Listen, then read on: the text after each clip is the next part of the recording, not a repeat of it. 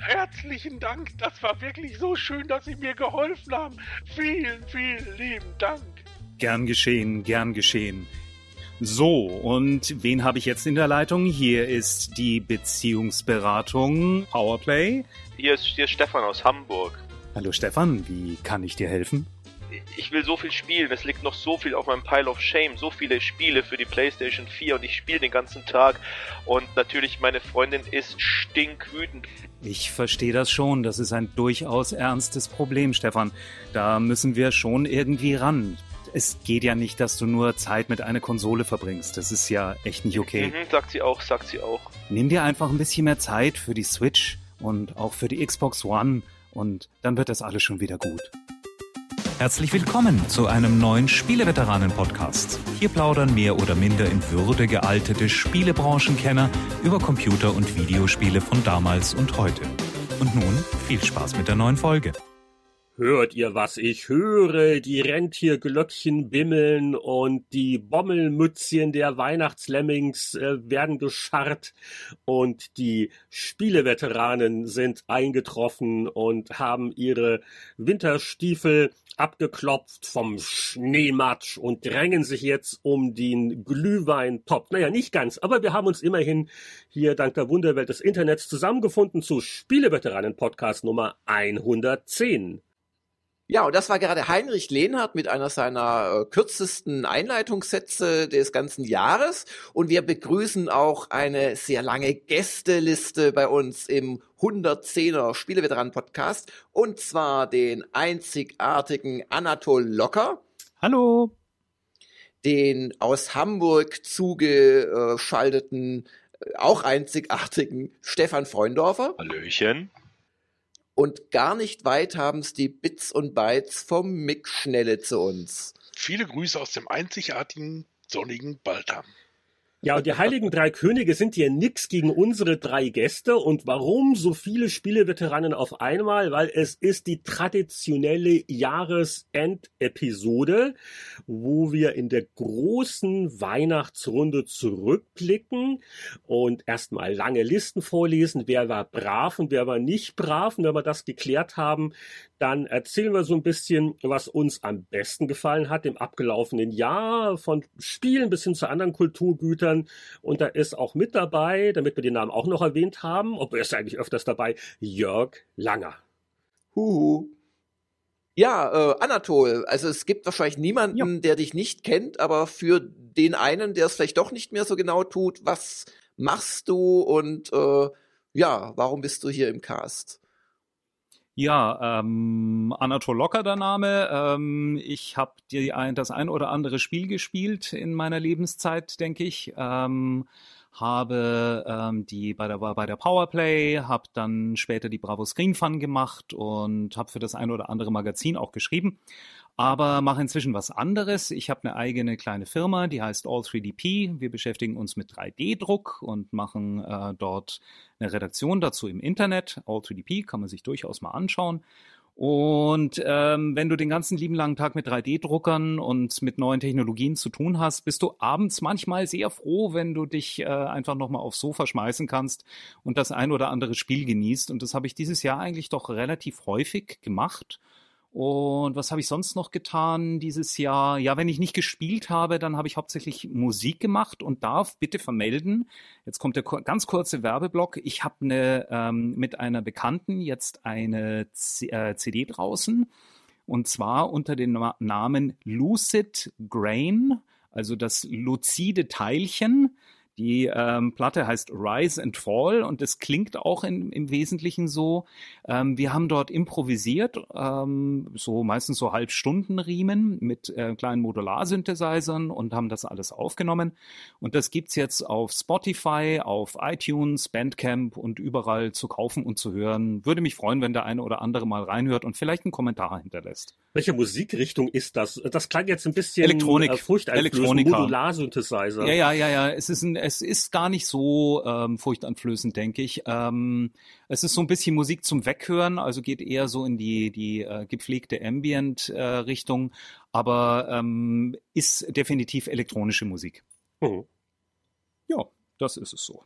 Und wie nimmt man die heutzutage so auf? Äh, legt man sich da einfach cool GarageBand äh, vom iPad hin und mm. fließt vielleicht noch einen Synthesizer an oder wie gehst du da ja, also wir haben, wir haben zwei Modular-Cases, da sind ganz viele kleine Synthesizer-Bausteine eigentlich mit drin mhm. und die gehen dann über ein Mischpult dann bei Martha, die ist Toningenieurin, dann in äh, eine digitale Recording-Teil mit rein. Und dann haben wir es halt nochmal aufbereitet und äh, dann auch nochmal mastern lassen von Taylor Dupre und von einem ähm, sehr bekannten äh, Masterer namens Lopez auch nochmal. Und das Ganze hat dann, haben wir es mal ein Label zugeschickt und die fanden das spannend genug, dass sie uns veröffentlicht haben. Wow. Aber das, das heißt, ist wirklich zum Spaß. Das, ja.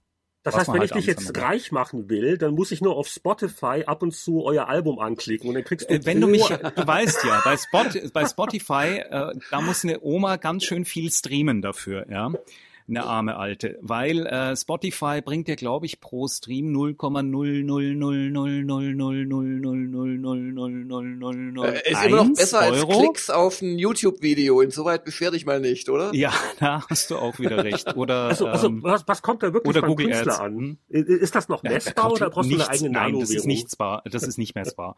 Also wenn du es wirklich zum Spaß machst und eigentlich nur aus Spaß an der Musik und äh, vielleicht auch mal für einen Live-Gig oder sowas Geld verdienen willst du damit damit nicht. Also mit oh. allem, was du heute kreativ machst, das finde ich auch eine, da kannst du einen eigenen Podcast darüber machen, aber immer dann, wenn es darum geht, eine Kreativleistung abzugeben, wird es schwierig und schwieriger, das Ganze zu finanzieren. Aber wem sage ich das? Ich sage nur schreibende Zunft.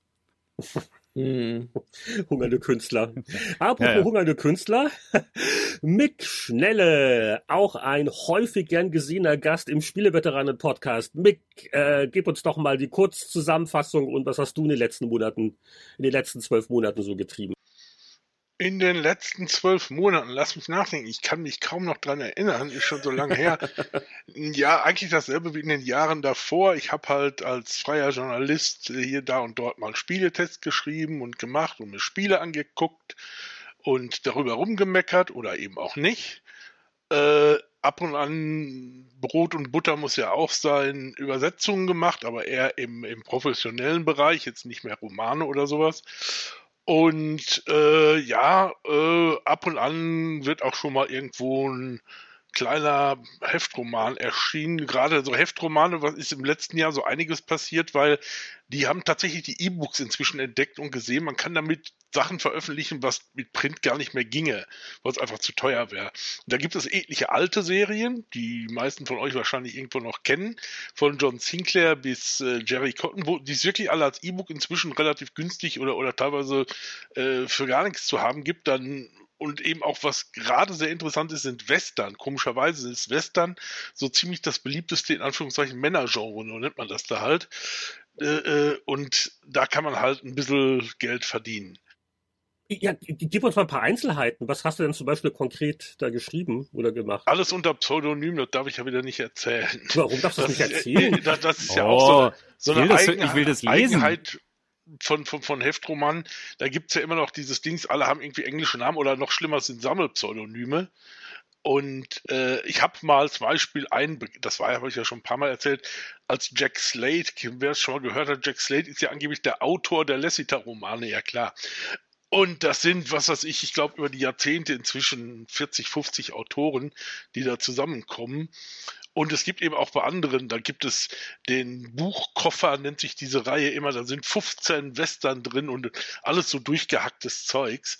Aber die, sagen wir es mal so, das kommt da, da lebe ich nicht von oder so. Das ist auch so wie äh, Anatol die Musik hat, ist das für mich just for fun. Mhm. Ich schreibe so ein Zeug gerne, aber äh, ja. Also, Und du, du bist gerade im, im Western-Genre unterwegs. Hast du da die Sporen wieder rausgeholt? Du sitzt da im Sattel oder in welchen Genres bist du da gerade? Ja, es ist, es ist Western, weil Western ist immer das, wo man am leichtesten reinkommt, weil es halt am meisten verkauft wird.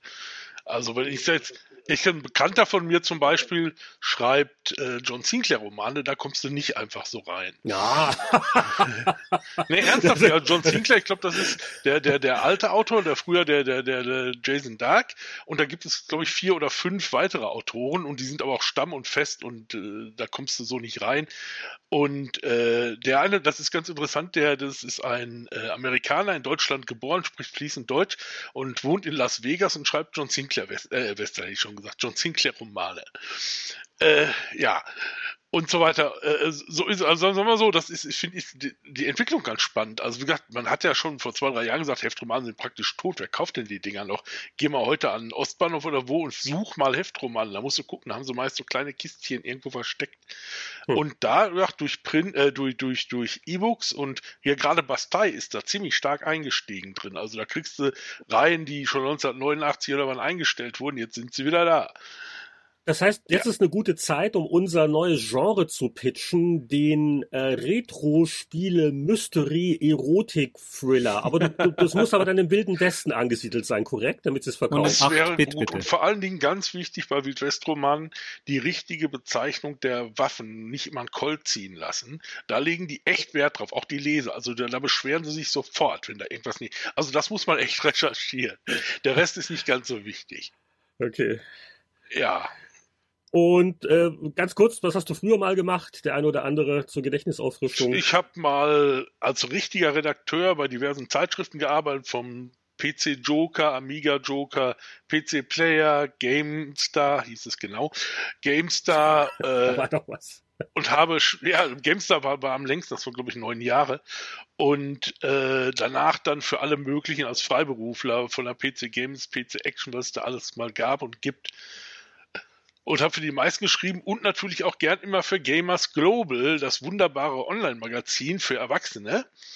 Dass ich hier mal Wo aus irgendwelchen Gründen jeder einzelne Test, den man dir gibt, in einem Fiasko erstmal endet, wo du eine News schreibst, darum kein Test zu Spellforce 3, darum kein Test zu X5, darum kein Test zu.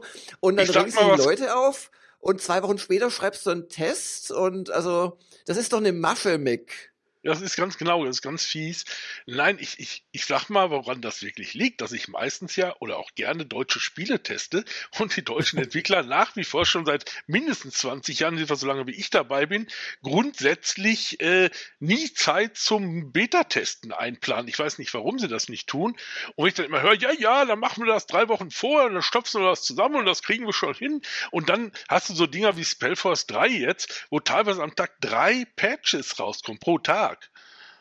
Und dann auch nur, ich weiß noch beim Test, da bin ich so, so wirklich, als hätten die um mich rumgepatcht. Dann ging es immer so und irgendwann ging es gar nicht mehr. um, um dich rumgepatcht ist auch nett. Sehr Ach, gut. Ja. Was, was, was wird denn bei Stefan Freundorfer so gepatcht? Oder wurde gepatcht in den letzten zwölf Jahren, äh, Monaten? in den letzten zwölf Monaten, aber da haben wir, glaube ich, schon mal drüber geredet dieses Jahr. Ich bin ja wieder umgezogen von München nach Hamburg. Das war dieses Jahr so das, das, das größte Ding, das größte Rad, was ich bewegt habe, allein durch die ganze Spielesammlung, die ich ja auch mit umziehen musste. Genau, und jetzt habe ich die letzten paar Monate mich so ein bisschen eingelebt in Hamburg. Es war so jobtechnisch ein bisschen flau zwischendurch mal einfach, weil der Umzug und das Haus und alles, das hat einfach viel Zeit in Anspruch genommen.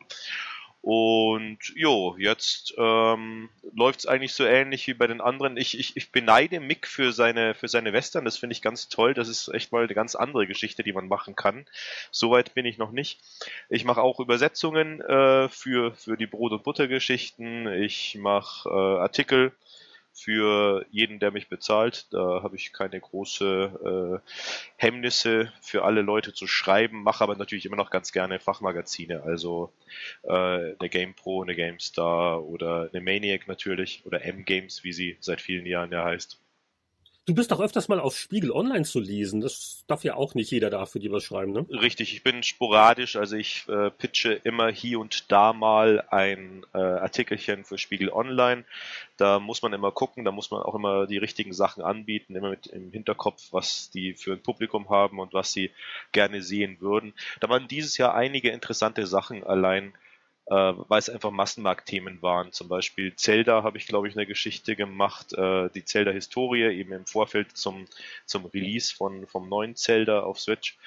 Ähm, ich habe über Xbox One X zuletzt was gemacht. Ich habe was über die Super NES Mini Classic gemacht, genau. Also immer auch so Sachen, wo du vielleicht noch ein bisschen Retrokram mit reinbringen kannst, wo du auch noch viele Bildschirmfotos für ihre Bilder-Klick-Galerien mit dazu bringen kannst. Das macht immer ganz gut Sinn auf Spiegel Online. Und deine ruhmreiche Vergangenheit in zwei Sätzen zusammengefasst? Jährt sich jetzt dann äh, im Januar zum 20. Mal. Ich habe angefangen bei PC Direkt äh, als Freelancer ein paar Sachen geschrieben, wenn ihr euch noch erinnert, Ziff Davis Verlag.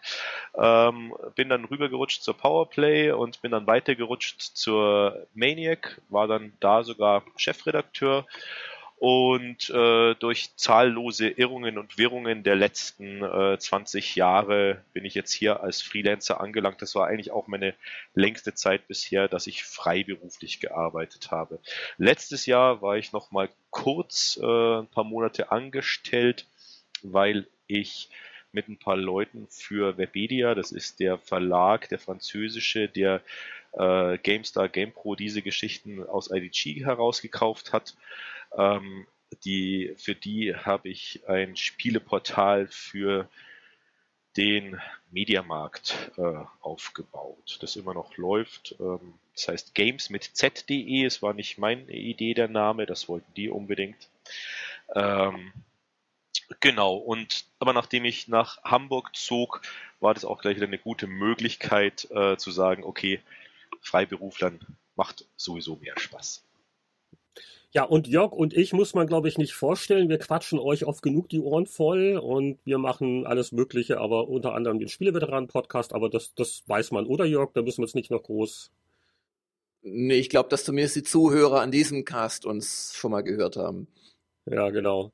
Und vor allen Dingen, was uns ja alle viel mehr interessiert, ist die äh, Spiele des Jahres Rückschau. Da bin ich auch selber gespannt mit unserer illustren Runde fünf Veteranen auf einen Streich, ähm, was die denn so vorschlagen oder was ihr persönliches Spiel des Jahres ist und auch so gerne ein bisschen vielleicht mal beurteilen, wie war denn das Jahr? Weil ich kann mich noch entsinnen, ich habe letztes Jahr ziemlich rumgenölt, was für ein schwacher Jahrgang 2016 war und dass es eigentlich kein richtiges Spiel des Jahres gab. Punkt. Und ich zumindest sehe 2017 um einiges positiver. Es war eigentlich ein sehr starker Jahrgang und vielleicht könnt ihr auch da ähm, das mal so ein bisschen zusammenfassen, wie ihr das so gesehen habt, das Jahr, wie es war, was war das beste Spiel. Und da fangen wir wieder bei A an. Wir haben, wir haben diese Reihenfolge von ihr abgesprochen, ASM. Anatol, Stefan, Nick. Diese drei Buchstaben, die hängen jetzt im Raum und deswegen, da müssen okay, wir uns jetzt dran halten. Okay, okay. Und dann lass uns aber aus. Abkürzungsgründen JH und nicht HJ bitte sagen. Oh ja, Bitte. Oh mein bitte. Gott. Danke. Hilfe. Wir machen keinen österreichischen Podcast. So. ähm. wir, wir, können auch ein bisschen über Politik reden. Ich glaube, so in, in zwei bis drei Jahren wenn ich das richtig jetzt mitkriege aus der Ferne, in zwei bis drei Jahren wird man in Deutschland wissen, ob alle Parteien Koalitionsgespräche führen wollen. Jetzt übertreib's mal nicht. Du, du setzt sie unter Druck mit so einer engen Vorgabe. So, also, nur nicht hetzen. Jetzt machen wir erstmal die Vorgespräche um die Sondierungsfreudigkeit, aber dann müssen wir noch die Basis abstimmen lassen. Wahnsinn. Also die Politik, Super, aber das, aber das Land bricht nicht zusammen, erstaunlicherweise. Also frühestens am 21. Januar, wenn ich es richtig im Kopf habe, kann es überhaupt dann offiziell zu Koalitionsverhandlungs-, Sondierungsvorgesprächen kommen. Wenn nämlich auch die C, ach, lassen wir das bitte. Okay, also jetzt unsere große Koalition schlägt jetzt zu. Okay. Äh, Spieljahr 2017. Ich fand's einen ziemlich guten ähm, Spieljahrgang. Ich habe nicht wahnsinnig viel in die Breite gespielt, liegt auch daran, dass ich derzeit kein PC habe und mir da so ein paar wirklich ähm, äh, Players Unknown Battlegrounds und ähm, auch äh, Cuphead und andere Sachen einfach durch die Lappen gegangen sind. Aber ich muss sagen, ich fand es ein echt ein ziemlich beeindruckendes Jahr und ich habe auch für die Kollegen von ZDFheute.de, für die ich ab und an nochmal den einen oder anderen Artikel schreiben darf, nochmal mich mit dem kurz mit dem Kollegen Langer nochmal zusammen ähm, telefoniert und da ähm, Wolltest du gerade Kollegen Kurzer sagen? Du hattest nein, nein, nein, nein, nein, nein, nein, nein, nein, ja, ich bin auch nicht von der FPÖ. Guten Tag. ähm, ja, ähm, ich fand's echt ein richtig, ein richtig spannendes Jahr dieses Jahr. Ähm, ich habe aber ein ganz klares Highlight, ähm, das mich eigentlich Anfang des Jahres, das ich wirklich genossen habe, wie, ja, man kann sagen, wie einen guten Wein. Ähm, immer so schön portionsweise und dann wieder mal zwei Tage nicht und dann wieder noch mal zwei Stunden ein bisschen durch die Gegend gelaufen und ein bisschen erforscht und ähm, dann einfach mal nur die Landschaft genossen und dann wieder die Story, der Story gefolgt und geschaut, wie die sich entfaltet. Und jeder wird jetzt denken, es ist Zelda. Ja, Nein. das ist doch Zelda. Nein, es ist Horizon. Das ist Horizon. Ja. Ich habe ich hab mich echt, ich habe mir schlaflose Nächte jetzt bereitet. Ist es bei mir Zelda oder ist es Horizon? Momentan mache ich dasselbe mit Zelda, was grandios ist und einfach ein wunderbares Spiel. Aber ich muss sagen, mich hat das Horizon deshalb sogar noch ein bisschen mehr gepackt, weil ich das das erste Mal seit langem eine wirklich originäre Geschichte und Story fand. Natürlich besteht alles aus irgendwo zusammengeklauten Inhalten, jede Geschichte. Weil du hast so die, die übliche Heldenreise, du musst dein Dorf verlassen und wächst dort an, an, den, an den Gefahren, dann musst du den Oberboss irgendwie erledigen. Also es gibt so Sachen, die gehen von Star Wars bis ähm, eben zu Horizon Zero Dawn, eigentlich nach dem gleichen Strickmuster verlaufen die. Ähm, ich muss aber sagen, dass bei Horizon Zero Dawn so viele kleine charmante Wendungen in der Story nochmal mit drin waren und ähm, auch die Story mich wirklich emotional irgendwie ganz gut mitgenommen hat. Also ich hatte nie so das Gefühl, ach, was, jetzt laufe ich irgendwie durch die Gegend und das Ganze hat keinen Sinn oder ich sehe schon irgendwie den nächsten Questgeber vor mir mit einem Ausrufezeichen, wo ich genau weiß, ah ja, da muss ich unbedingt hin, sondern es fühlte sich extrem, extrem organisch an. Und also ich würde jetzt Horizon Zero Dawn nicht wegen seiner guten Geschichte auszeichnen wollen, sondern hauptsächlich einfach wegen seiner exzellenten Spielbarkeit, wegen der Kämpfe, wegen der auch sehr ähm, charmant gestalteten Monster. Vielleicht nicht unbedingt wegen der, wegen der KI der Monster, aber trotzdem, hey, das war echt ein richtig schönes neues Spiel. Es war total süffig und deshalb ist mein Spiel definitiv Horizon Zero Dawn, knapp gefolgt von Zelda und dann noch vielen anderen, die wir aber vielleicht dann noch so in den Stapelspielen besprechen, nämlich der Stapel, der dann bei uns irgendwie neben der PlayStation oder neben der Xbox One oder der Switch liegt. Ja, das war ja sehr süffig, wie du das äh, beschrieben hast.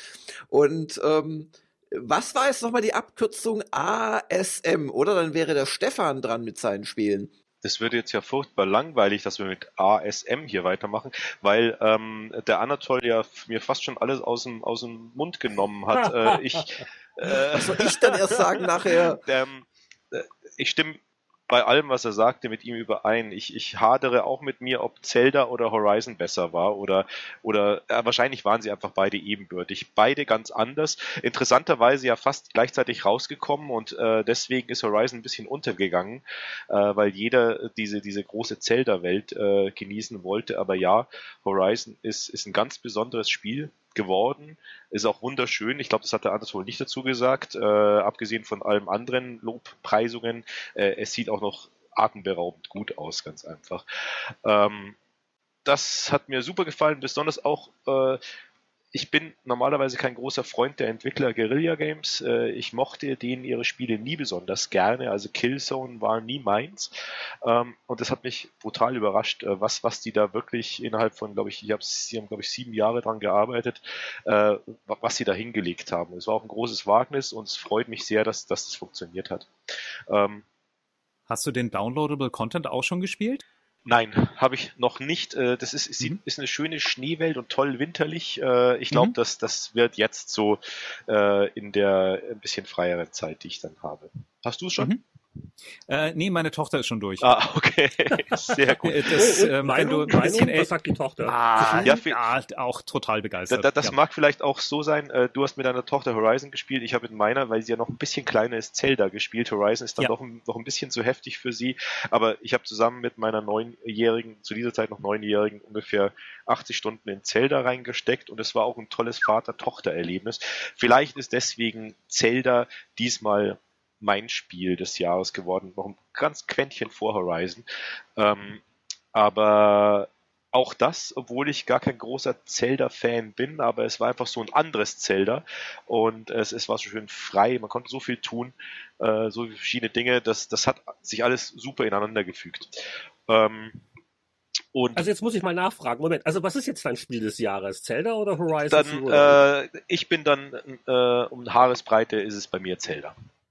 Okay, und dann ist also Horizon dein Runners-Up, dein Auf jeden Fall, auf quasi. jeden Fall. Ich habe auch sonst, äh, ich muss auch sagen, zu, zu dem Jahr, es, ist, es, es war echt ein irres Jahr. Es liegt auch noch viel rum, was ich unbedingt spielen will, aber da kommen wir vielleicht später noch mal ein bisschen dazu.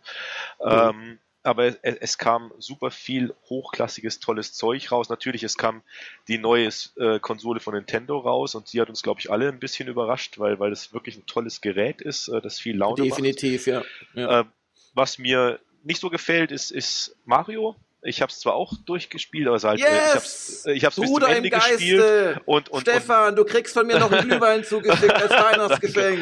Und ja, noch bist du nicht dran. Bist du nicht dran. Meine Meinung wird nämlich hier unterdrückt im Spieleveteranen-Podcast. Jörg, du kommst doch gar nicht ähm, so weit. Das, das, ist immer noch ein sehr gutes Spiel, bitte nicht missverstehen, aber es ist äh, nicht dieser Meilenstein, äh, von dem oft geredet wird. Äh, es ist mir zu zerfasert und, und, und zu fast ein bisschen zu beliebig an, an bestimmten Stellen, aber das, äh, darum geht's ja nicht. Es geht um die Besten. Es ist trotzdem immer noch ein super Spiel für die Switch. Das vielleicht zweit- oder drittbeste für die Switch. Und was ich momentan äh, witzigerweise wieder spiele, ist Hearthstone. Äh, und ich wusste gar nicht, dass ich vor zwei Jahren wirklich schon so weit gespielt habe. Also meine ganzen äh, Charaktere sind ordentlich aufgelevelt. Das hatte ich gar nicht mehr im Hinterkopf. Ich war nämlich vor drei, vier Wochen bei einem Event hier in Hamburg. Da ging es um diese neue Erweiterung Kobolde und Katakomben, glaube ich, heißt die. Und dann haben die das da ein bisschen vorgezockt und erzählt und dann habe ich mich daran erinnert, dass das eigentlich schon eine geile Zeit war, Zeit war mit Hearthstone.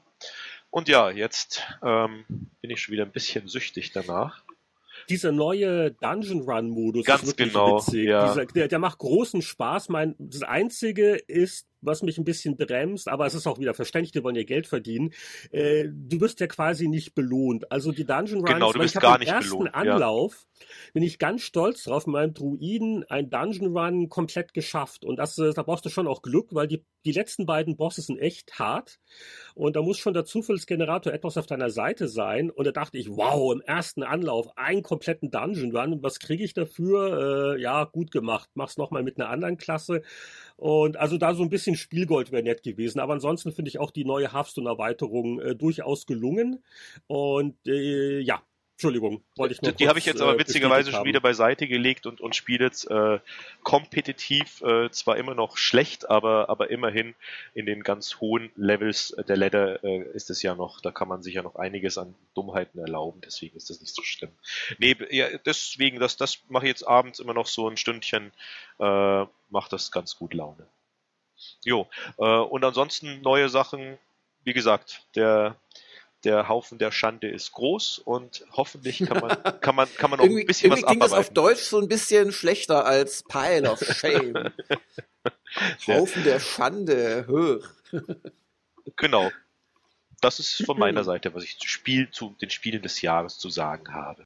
Also der, der Zwischenstand, ich komme mir vor wie beim ähm, Grand Prix der Sangeskünste, wenn man immer so mal guckt, wer liegt gerade in Führung, äh, Estland oder Australien oder wie auch immer. Also, momentan ein Kopf-an-Kopf-Rennen zwischen Horizon Zero Dawn und Zelda Breath of the Wild. Aber jetzt versuchen wir die Verbindung zu Studio MIG herzustellen. Was sagt denn eure Jury? Was war das Spiel des Jahres für dich? Ah, bonjour, Monsieur Heinrich. ähm, wie soll ich es sagen? Ach, ich sag's am Anfang gleich knallhart. Ich habe keine einzige von diesen Konsolen. Ich habe meine letzte, die ich mal je gekauft habe, war eine PS3. Das ist lange, lange, lange her. Eine PS4 wollte ich nie und dieses Nintendo-Ding ernsthaft nicht mein Ding. Was interessiert mich Zelda?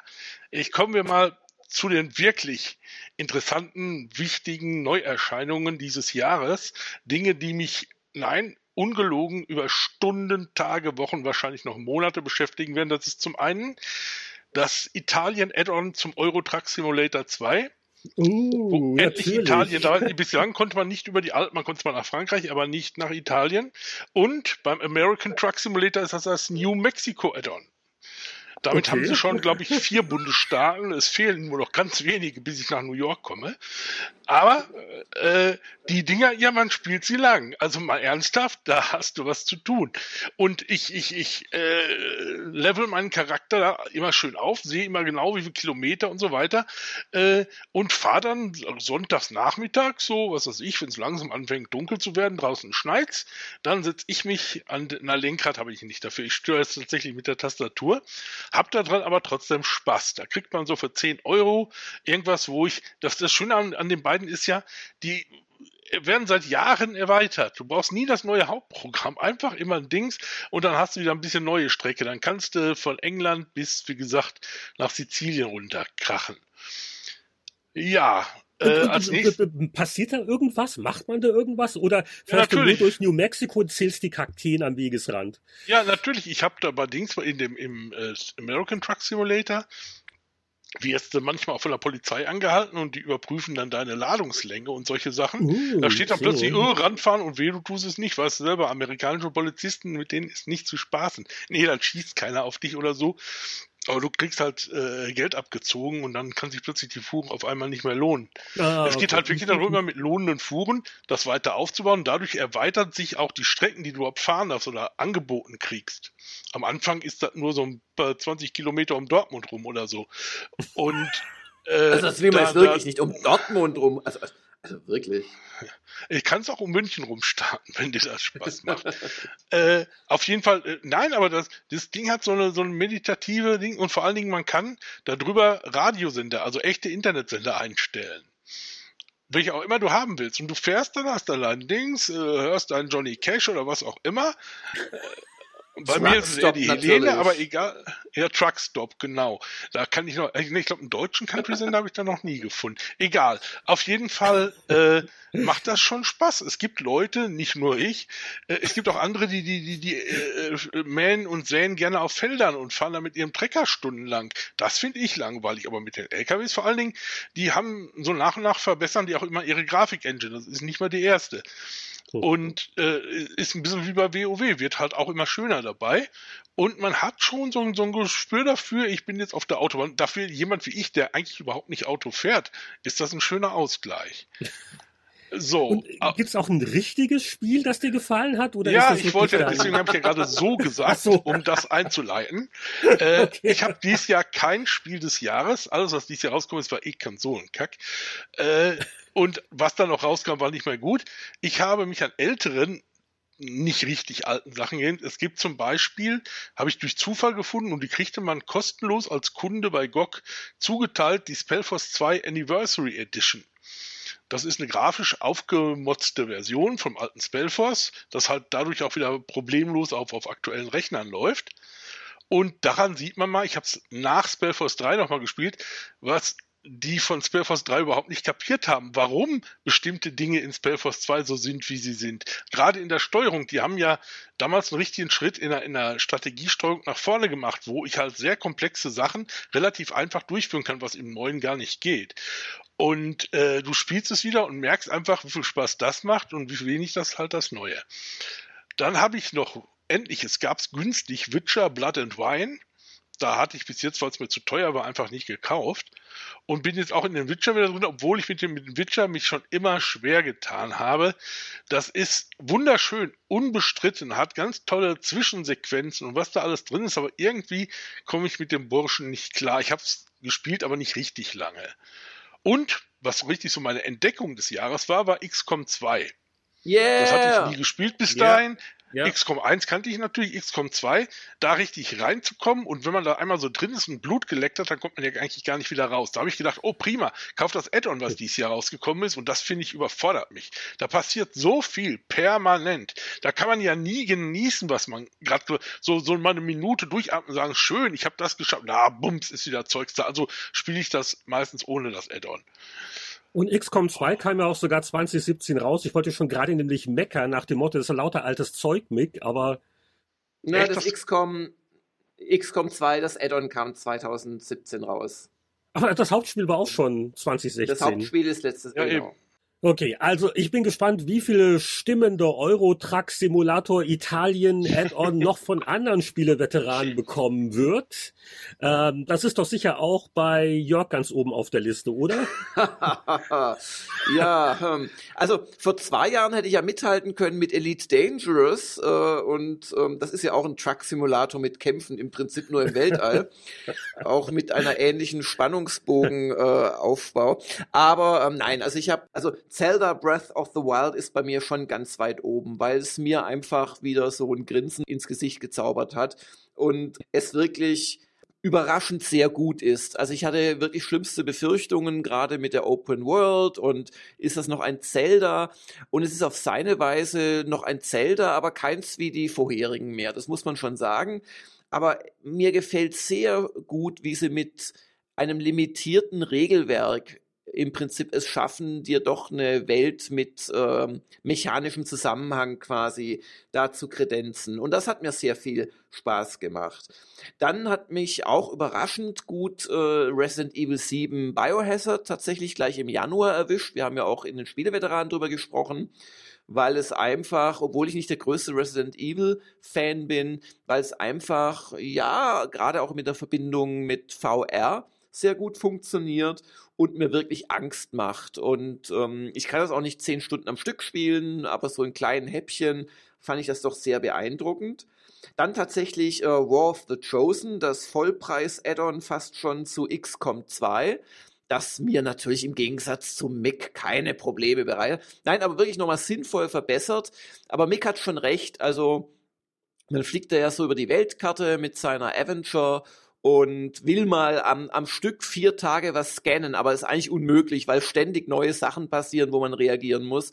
Das ist fast schon zu viel des Guten. Da, da hat Mick durchaus recht. Aber ich fand das sehr anspruchsvoll diesen drei bösen Super-Aliens nachzuspüren, bis man sie dann in ihrer Basis hoffentlich dann in einer übrigens zweistufigen, richtig schwierigen Mission ähm, dann plättet. Das hat echt nochmal was für sich. Also für mich ganz weit oben XCOM 2 mit War of the Chosen. Ähm, auch Total War Warhammer 2 hat mir gut gefallen, auch wenn ich es hinter XCOM 2 War of the Chosen ansiedeln würde. Ist ja im Prinzip auch nur ein Vollpreis-Add-on zu Warhammer 1 vom letzten Jahr. Aber auch wieder wirklich sehr schön. Und was sie halt echt hinkriegen, es gibt dieses Mal nur vier Rassen, die du spielen kannst. Die 17 DLCs sind wohl noch in Vorbereitung, aber ähm, sie unterscheiden sich wirklich. Also die Hochelfen spielen sich ganz anders als die Dunkelelfen, die Rattenmenschen spielen sich ganz anders als die, weiß gar nicht wie die heißen, Lizardmen, Kröten, was auch immer. Also das gefällt mir immer, wenn du unterschiedliche Spielmechaniken im selben Spiel quasi hast. Also ganz kleines Beispiel, bei den Rattenmenschen sehen die anderen gar nicht, wie groß eine Stadt ist oder ob da überhaupt eine Stadt ist. Die sehen nur Ruinen und wenn sie halt Pech haben und tappen auf die Ruine drauf und es ist eine Level 3 Stadt der Rattenmenschen, dann sind sie halt im, in der Regel selbst gegen die Garnison, also gegen die automatischen Truppen gleich tot. Also wirklich schönes Spiel. Ähm, dann, und das war dein äh, Spiel des Jahres. Das hast du jetzt so ausführlich dargestellt, sollte man meinen? Nein? nee, bislang eher Zelda mit ein bisschen XCOM 2. Dann Überraschung auch noch Player Unknowns Battlegrounds. Ähm, nicht, dass ich es jetzt hunderte Stunden gespielt hätte, aber es zeigt mal wieder mehr und das ist beruhigend, dass ich selbst heute im Zeitalter der mathematischen Errechnung von Spielspaß durch die Hersteller und wie weit sie Leute mit Microtransactions nerven können, es immer noch unerwartete Erfolge gibt und äh, Player Unknowns Battlegrounds ist ein so unerwarteter Erfolg. Übrigens gerade tickt der Countdown runter, als wir das aufnehmen, bis die Version 1.0 auf Steam freigeschaltet wird. Dann ein Spiel, das ich leider noch nicht lange gespielt habe, das ich aber hoffentlich über Weihnachten werde spielen können, ist Persona 5. Und ähm, auch noch gerne gespielt habe ich AC, äh, Assassin's Creed Origins. Und dann noch zwei eher Indie-Spiele, die ich mal zumindest erwähnt haben wollte. Vom einen bin ich ein bisschen enttäuscht. Das ist nämlich der Nachfolger zu To the Moon. Das äh, war ein Überraschungserfolg vor einigen Jahren von einem Menschen namens Ken Gao, der im Prinzip so eher Komponist ist und jetzt halt mit dem RPG Maker, so ein äh, Baukastensystem, äh, ein, ein Spiel noch dazu gezimmert hat, da äh, flossen wirklich die Tränen beim Spielen, weil er im Wesentlichen eine Geschichte erzählt hat und wirklich sehr gut bei vielen Leuten, auch bei mir, auf die Tränen-Einschalt-Taste äh, äh gekommen ist. Und da ist jetzt vor ein paar Tagen Finding Paradise, der zweite Teil erschienen, der mich nicht ganz so berührt hat. Ich habe dann auch mit dem Ken Gao so ein bisschen E-Mail-mäßig drüber diskutiert und so. Das fand ich auch noch ganz interessant, was er eigentlich damit erreichen wollte. Aber trotzdem ein, ein, ein, ein sehr interessantes, ja, Spiel ist es ja eigentlich nicht, eine sehr interessante Story wieder ähm, die sich auch ganz anders äh, auflöst, als man erst denkt. Finding Paradise, ruhig mal gucken und einen kleinen Indie-Entwickler unterstützen. Und ebenfalls ein Indie-Spiel, das immer noch nicht fertig ist, das ich schon seit längerem begleite. Caves of Kut Q, QUD, QUD geschrieben am Ende, ein äh, Roguelike, das wirklich völlig wahnsinnig ist, wo einem äh, neue Körperteile wachsen oder andere abgetrennt werden, wo einem die Zunge durch eine Krankheit namens äh, Glottrot ähm, einfach abfaulen kann und dann hat man wirklich ganz große Probleme, weil man nicht mehr sprechen kann und das auch wehtut und so weiter. Also ein ganz großartiges Spiel, Caves of Kut, das auch einmal pro Woche seit anderthalb bis zwei Jahren mit wirklich Uhrwerkspräzision ein Patch bekommt, nachdem die alten Spielstände nicht mehr gehen.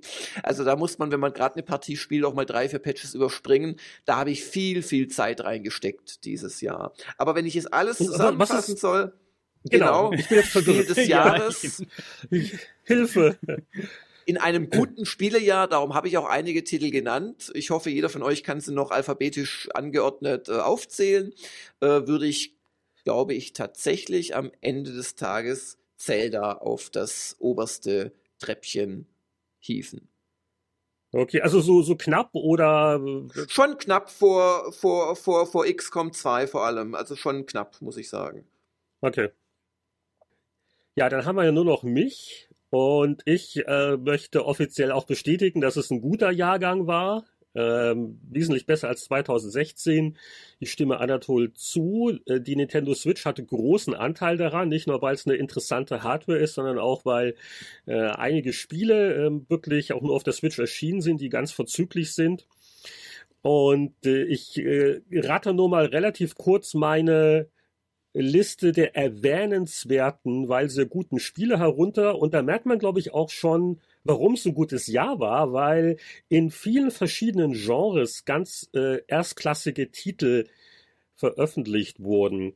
Also jetzt in keiner bestimmten Reihenfolge, so meine, meine, äh, so die Plätze drei bis zehn, sag ich mal, sind Persona 5, ähm, wirklich ein super JRPG, Thimbleweed Park, die Wiederkehr des klassischen Point-and-Click-Grafik-Adventures mit viel Ron Gilbert-Humor. Äh, Prey hat mir sehr gut gefallen, so eine moderne Hommage, so ein bisschen an, an System Shock Spielgefühl, ähm, habe ich gerne durchgespielt. Mario plus Rabbits, unglaublich vergnügliche Rundentaktik auf Switch, viel unterhaltsamer als dieses Long War XCOM, von dem alle anderen immer reden. Ähm, Legend of Zelda Breath of the Wild äh, wird nur von mir ehrenhaft erwähnt, weil ich noch zwei andere Spiele noch besser fand. Äh, Dead Cells im Indie, Early Access Bereich, Roguelite, äh, Metrovania-mäßig, spielt sich gut. Golf Story auf Switch, ähm, Golf Geschicklichkeit und Rollenspiel Spiel, Action-Adventure, niedlich, kostet nicht viel, kaufen. Hearthstone wurde schon erwähnt, gute Erweiterungen. The Evil Within 2 hat mich teilweise angenehm an The Last of Us erinnert in einigen Levels und äh, Player Unknowns Battlegrounds ähm, habe ich jetzt auch nur ein paar Abende gespielt, hatte aber erstaunlich viel Spaß und wie ähm, ein Vorredner schon gesagt hat, äh, schön, dass man so aus dem Nichts auch mal wieder so ein ein Phänomen kommt, ähm, das keiner richtig auf dem, äh, auf dem Kalender hatte, vorgemerkt hatte. Knapp zweiter bei mir ist Horizon Zero Dawn. Ich habe muss mich fast schon dafür entschuldigen, warum ich das besser als Zelda finde. Weil Adator hat, hat wahrscheinlich Verständnis. Mhm. Ähm, ich weiß nicht, wie ich sagen, mir ist Zelda, ich will nicht sagen zu anstrengend teilweise, aber ähm, Horizon Zero Dawn ist einfach ziemlich, hat ziemlich perfekt zusammengeklaut, irgendwie alles, was gut ist im Open World, Action-Adventure-Bereich, ähm, kombiniert das halt mit äh, ganz fantastischer Technik, also wirklich ein, ein Vorzeigespiel für die PlayStation 4. Und wie von Anatol schon erwähnt, ich hatte nicht damit gerechnet, dass die Story einfach so schön rund ist, die Charaktere, alles macht Sinn. Also auch erzählerisch, die Inszenierung und äh, ich habe es noch nicht durchgespielt aber es, äh, ich habe viel Spaß damit gehabt und hat mich wirklich sehr angenehm überrascht. Aber das Spiel des Jahres für mich ist Super Mario Odyssey und das hat mich selber überrascht, weil ich hatte es ja schon bei unserem Test erwähnt, ich hatte so die 3D-Marios der letzten Jahre, Jahrzehnte nicht wirklich gespielt. Es ging so irgendwann mir vorbei. Und Super Mario Odyssey hat mich wirklich umgehauen mit seiner Dichte, mit seiner äh, Fülle an Ideen und auch ähm, seiner Kreativität, seinem Charme. Also es ist wirklich äh, das äh, gute Laune auf ein Modul gebrannt. Es ist, er hat so viel Polish, hat so viel bezaubernde Ideen, es verblüfft, es überrascht immer wieder. Und ähm, ich bin jetzt nicht wirklich ein Fan von 3D-Hübschspielen in dem Sinn, aber das ist ja auch viel mehr als nur ein Hübschspiel, ist aber immer noch Mario S genug, äh, genug augenzwinkernde Retro-Referenzen und ich hätte nie gedacht, dass ich da so beeindruckt davon sein würde. Für mich ist Super Mario Odyssey eindeutig das Spiel des Jahres. Und ähm, ein letztes Wort dazu, es ist auch so, es bringt so altende Tugenden auch in die Neuzeit. Und äh, wir müssen jetzt nicht nochmal groß wieder anfangen, über die Mikrotransaktionen und die Lootboxen zu reden, so ein Branchentrend, der ein bisschen lästig geworden ist. Super Mario Odyssey hat, ist einfach noch pure purer Spielspaß, pure Freude, äh, kein großes Gedöns, keine 100.000 austauschbaren Zufallsquests. Es ist nicht designt als ein Time-Sync, wo die Leute möglichst lange äh, endlos gedehnte Sachen machen sollen. Es ist einfach von vorne bis hinten nur perfekt. Liebenswert Übrigens, en endlos gedehnt äh, ist auch deine Lobpreisung dieses Spiels. Und wer also jetzt noch keine Switch hat, ähm, das ist wirklich ein guter Grund dafür. Ja. So. Aber, aber jetzt darf ich noch eins einwerfen. Also ich wäre nicht von Nintendo bezahlt oder so, aber eigentlich ist für mich so ein bisschen die Switch als Konsole wirklich eine positive Überraschung, weil nach dem Wii U Massaker habe ich eigentlich gedacht, dass es Wahnsinn ist, nochmal auf ein ähnliches Prinzip, äh, also vor allem halt den zweiten Screen zu setzen. Aber diese echte Mobilität reißt's raus. Und ich habe mich dabei ertappt, ich teilweise, trotzdem ich im äh, Wohnzimmer gesessen bin, auf dem kleinen Bildschirm gespielt habe, einfach mal eine andere Körperhaltung einzunehmen, als auf dem Fernseher zu gucken. Also extra Preis von mir noch an die Switch. Ja, kann, kann ich definitiv unterschreiben. Ich denke, dass die, die äh, Switch halt jetzt auch die erste Konsole ist, die dieses, ähm, äh, die du einfach packen und mitnehmen kannst. Also dieses ununterbrochene Spielerlebnis, die er überhaupt bietet. Das Einzige, ähm, sie hat, haben jetzt, glaube ich, 10 Millionen verkauft. Und der Preis ist noch relativ hoch. Also es ist jetzt mhm. keine Konsole für Kids und Teenager, würde ich mal sagen da glaube ich, muss Nintendo sich echt ein bisschen mal äh, schauen, wo gehen eigentlich ihnen gerade die ganze junge Zielgruppe hinflöten. Weil da habe ich schon ein bisschen. Hm, äh, also das mein, ist, glaube ich, nicht das größte Problem. So, solange sie immer noch Probleme haben, die Nachfrage zu befriedigen, ist, glaube ich, jetzt besser ja, geworden, ja, ja, oder? Um Gottes Aber Willen, es ist Nintendo äh, verdient, Jammern verdient auf hohem Niveau. Das ist schon klar. Und ja, die, die, die mögen ihre Gewinnspannen. Also, Gibt's da jetzt so einen Trend? Kriegen wir da jetzt ein Spiel des Jahres äh, rausgefiltert? Ähm, ich sag mal, was ich am häufigsten gehört habe, waren wirklich die Namen Zelda Breath of the Wild und Horizon Zero Dawn. Ja, aber also da können wir jetzt rein nicht rechnerisch steht's schon fest, denke ich. Also es waren zwei Leute, die ganz klar gesagt haben, äh, Zelda ist ihr Lieblingsspiel, oder? Habe ich das jetzt ähm, irgendwie verpennt? Ja, ich habe jetzt so ein bisschen auch geguckt, so was war so der der zweitplatzierte na, also wir PC-User müssen da einfach widersprechen. Gibt es beides nicht für PC, also gibt es es nicht. Existiert nicht. Existiert nicht. Ja. Das ist aber auch, das ist aber interessant jetzt, wo du das sagst, weil wir hatten ja schon in den letzten paar Jahren den Trend der Spiele, die es einfach für alles gibt. Und es gab ja, äh, vor 10, 20 Jahren gab es ja, war das noch viel getrennter, die PC und die Konsolenwelt, die Hardware-Plattformen nähern sich an und die Geschäftspläne, bla bla bla. Aber es ist schon irgendwie lustig, äh, vielleicht auch kein Zufall, dass so die mit die häufigst genannten Spiele jetzt der letzten Stunde, dass das Exklusivtitel für einzelne Konsolen sind, eben nicht ja. nur die Plattformspiele. Ist das Zufall oder nicht? Ja. okay. Ja, obwohl, sagen wir es so, ähm, wäre es jetzt von einem ganz, ganz großen Electronic Arts ähm, oder Ubisoft geplant, dann wäre es sicher, wären die Spiele sicher ein bisschen glatt gebügelter. Vielleicht fehlen die ein oder anderen Ecken und Kanten. Aber auf der anderen Seite, also äh, du kannst dich, glaube ich, bei einem Exklusivtitel mehr trauen, als wenn du versuchst, alle Spieler zufriedenzustellen. Aber auf der anderen Seite, sowas äh, wie, wie ein Zelda muss ja auch eigentlich allen gefallen. Also, mh, hm, ich glaube, es ist echt Zufall, Heinrich. Ich, ich denke mal, die Budgets sind auch nicht die kleinsten, weil du verkaufst ja nicht nur ein Spiel, sondern du verkaufst ja auch quasi deine Konsole mit. Ich meine, das ist ja ähnlich ja. wie, äh, hatte vor ein paar Jahren mit, mit The Last of Us, äh, ja. was dann zu Tode gebundelt worden ist. Ja. Äh, und ich weiß nicht, ob das wirklich ein Faktor ist. Und ich, ich denke mal, also bei Nintendo haben sie auch ähm, nicht gespart bei der Entwicklung von sowas wie Zelda und Mario, weil sie halt genau wissen, äh, die Umsätze mit den Spielen sind schön, aber vor allen Dingen hilft uns das halt auch, die Konsole weiter zu etablieren im Markt, oder? Genau. Okay. Aber eins muss ich jetzt auch nochmal sagen, was echt für das Zelda übrigens nochmal als Spiel des Jahres spricht, ohne jetzt die Diskussion nochmal abbiegen zu wollen. Aber ähm, was echt dafür spricht, ist, dass es eigentlich das erste Open-World-Spiel ist von Zelda. Und das, dafür ist es doch wirklich exzellent gelungen. Also ich würde jetzt auch bei Zelda kein Veto einlegen. Es ist auf jeden Fall bei mir auch so ganz weit oben. Es gab halt so viele andere gute Spiele. Ähm, also da könnte ich damit leben. Ja, aber ich finde, man muss da auch gar nicht das eine Spiel haben, oder? Also es ist doch schön, wenn es, wenn's. Wir, wir müssen nicht, aber es war jetzt mal nur so mal so die, die Frage in die Runde nach dem Motto, was gäb's eins oder nicht? Wir haben uns letztes Jahr auch nicht geeinigt. Also ich kann gut mit, mit Zelda leben als Spiel des Jahres. Stefan?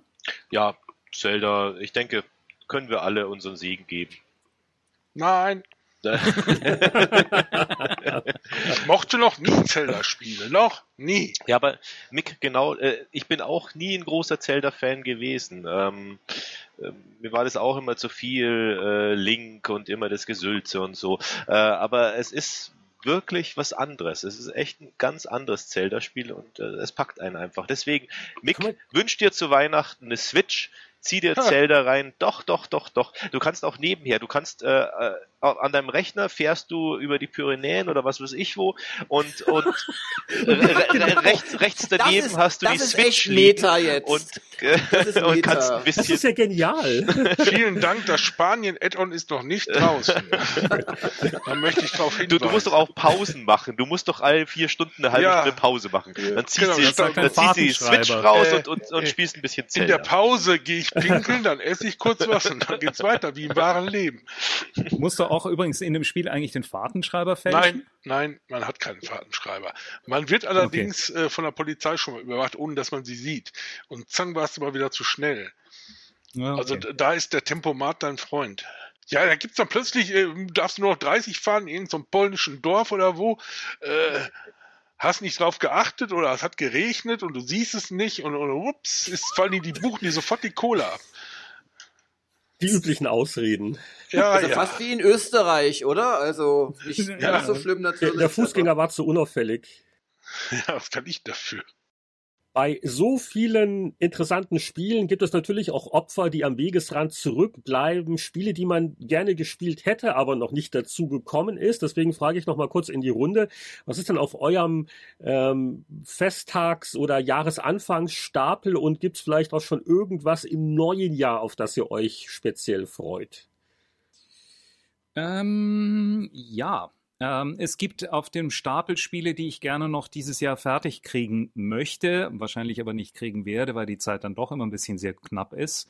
Ähm, mir fehlen noch die letzten Meter auf Thimbleby Park. Ähm, äh, ich wollte Thomas noch fertig spielen und Dishonored 2 gibt es auch noch die eine oder andere Mission, die ich nochmal genauer mir anschauen wollte. Super Mario Odyssey gibt es noch eine ganze Menge Monde einzuf äh, einzusammeln. Wolfenstein definitiv muss ich noch tiefer reinschauen. Ähm, aber es gibt ein Spiel, das ich bis fast jetzt bis, glaube ich, 88 Prozent gespielt habe und es fehlt mir noch ein Gegner.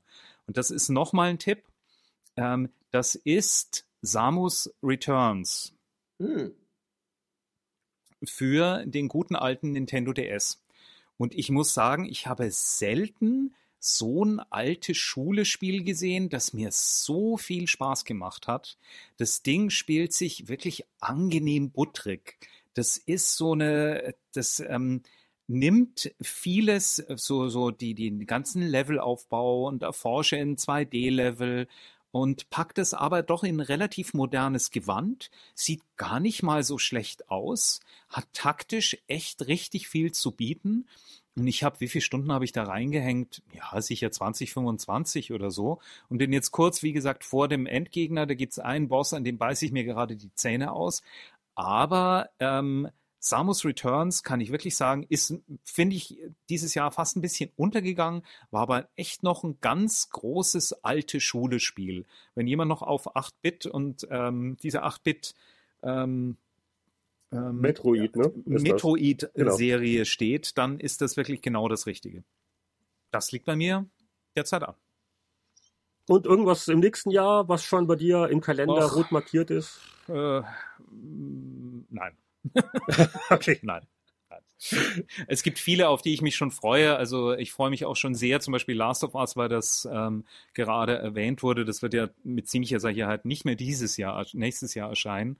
Aber da freue ich mich auch schon drauf. Und irgendwann mal wird es jetzt auch mal Zeit, dass Bethesda wieder vielleicht nochmal sich in ähm, ein bisschen mehr aus dem Sack lässt, was das nächste Elder Scrolls angeht, wenn es denn so in Planung ist. Naja, 2020 aufwärts, oder? Meint ihr? Wann kommt das?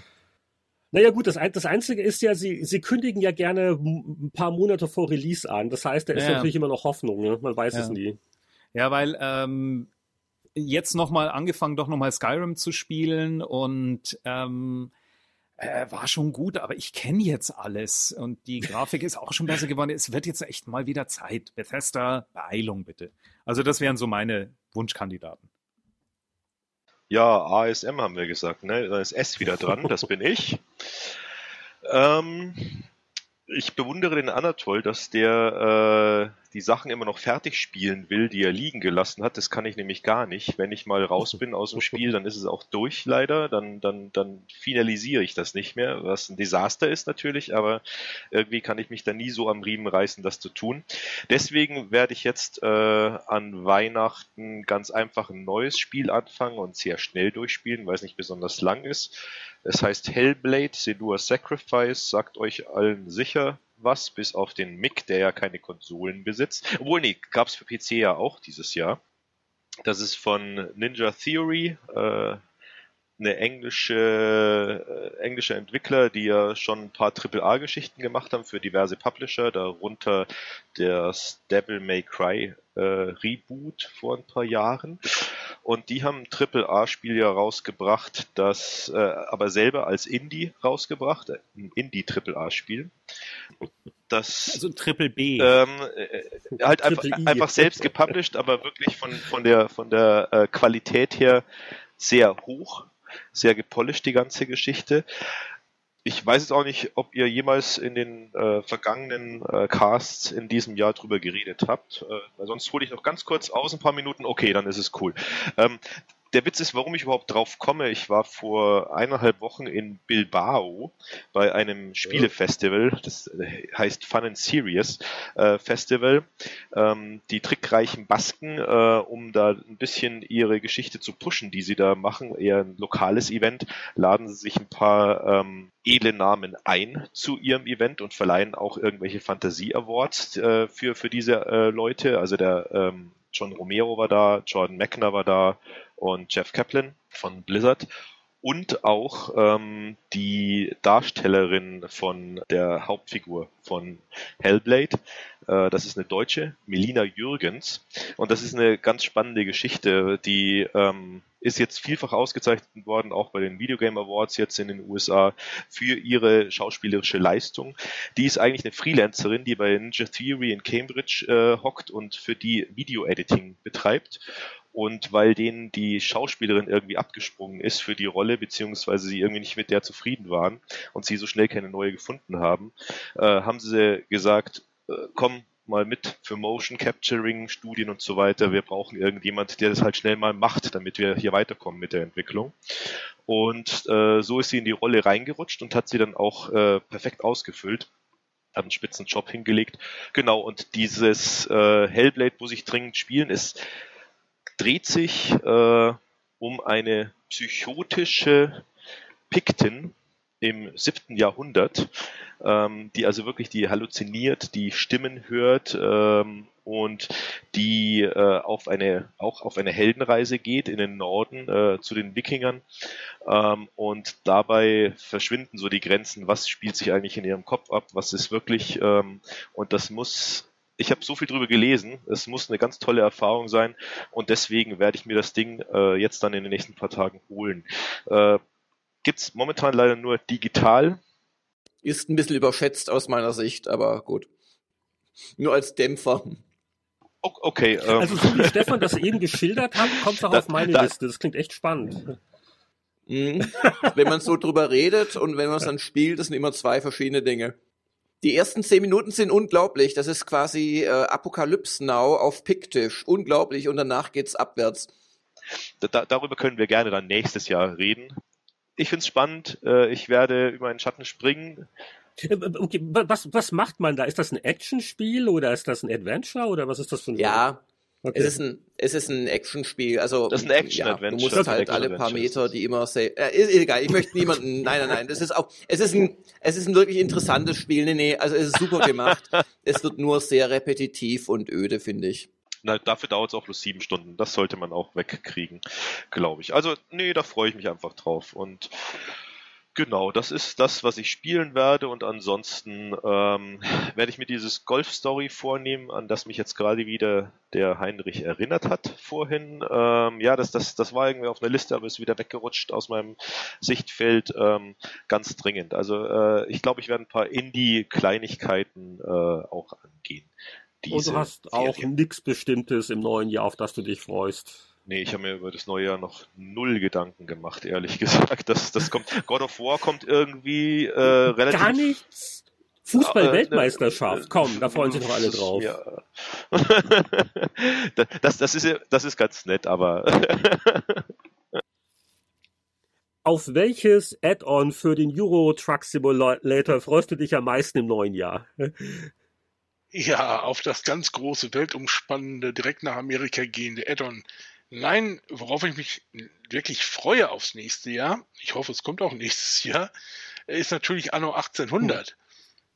Hm. Leute, Leute, da kommt mal was, was tatsächlich mal ein Schritt in die richtige Richtung ist. Bis jetzt hatten die ja Ewigkeiten lang ihr Science-Fiction-Kram da und davor war es ja eigentlich, so schön es war, aber eigentlich ja immer dasselbe. Aber jetzt so äh, 19. Jahrhundert und, und, und, und, und Dampfmaschinen-Dings und sowas, das ist zumindest sieht's toll aus und wie ich die Typen kenne, kriegen die das auch ordentlich hin aus Deutschland. Weil ich habe noch nie ein Anno gesehen, was rauskam, was äh, irgendwelche nennenswerten Fehler gehabt hätte. Irgendwas wird schon drin sein, aber ja, ganz ehrlich. ja, aber Mick, äh, du weißt, du weißt, unsere Taten beeinflussen natürlich auch auf magische Weise die Wirklichkeit. Darum werde ich das nicht dir geben, weil du findest doch wieder Fehler und machst alles kaputt. Ja. Genau, und dann komme ich einfach bei dir vorbei und dann will ich mir zeigen, was für Fehler ich alles noch so habe. Da bin nee, ich dann nee. mal gnadenlos, das sage ich ganz einfach.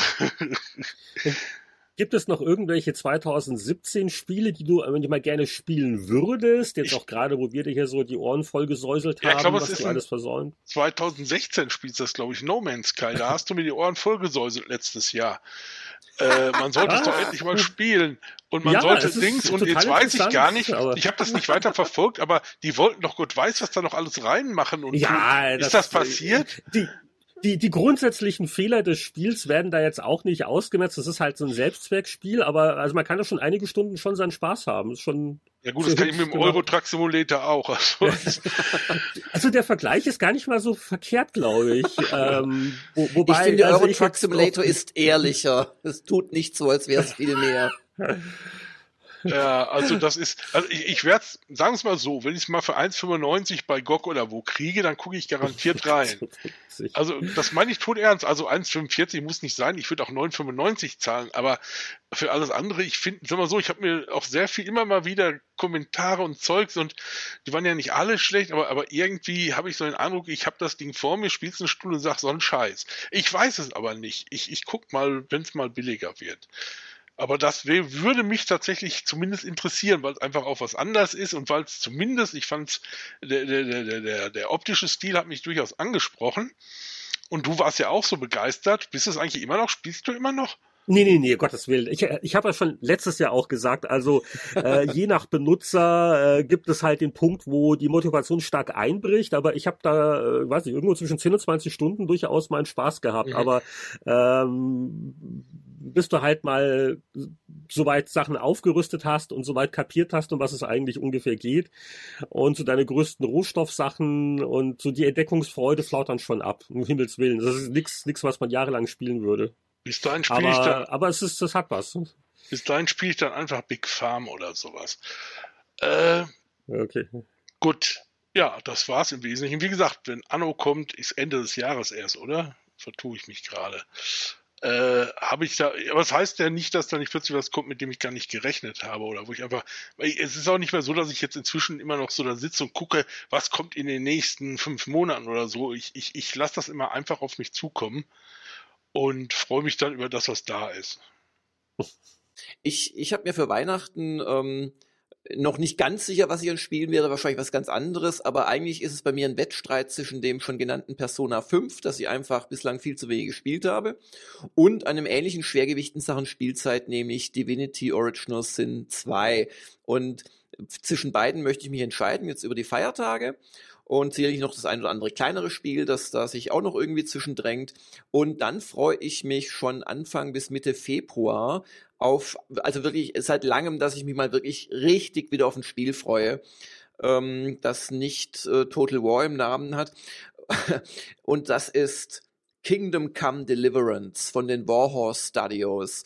Und ähm, das ist ein Rollenspiel, ein 3D-Rollenspiel, ein 3D-Open-World-Rollenspiel, aber es ist gleichzeitig auch der Versuch, eine kleine Region in Böhmen, im historischen Böhmen, um das Jahr 1403 herum, äh, sehr realistisch darzustellen, mit realistischem Kampfsystem, mit äh, realistisch agierenden äh, Bewohnern dieses äh, Landstrichs, mit der zugehörigen politischen Verworrenheit verschiedener Fraktionen und Parteien, die sich bekämpfen, Deutsche, Ungarn, Böhmen und so weiter.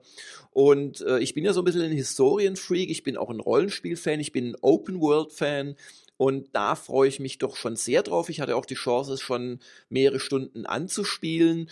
Und wenn es dann in einem Kapitel ins Kloster geht, wo ich einen Mordfall aufklären soll, äh, und ich wirklich peinlichst den Tagesablauf eines Mönchs befolgen muss und ja nicht woanders rumlaufen, wenn ich gerade beten sollte, dann ist das etwas, was vielleicht nicht massentauglich sein wird, aber was mich persönlich sehr anspricht. Also da freue ich mich sehr drauf und wäre sehr enttäuscht, wenn ich da, ja, wenn es eben doch nicht so toll wird, wie, wie ich es gerade noch erhoffe. Also da, das ist so mein persönliches Wartespiel.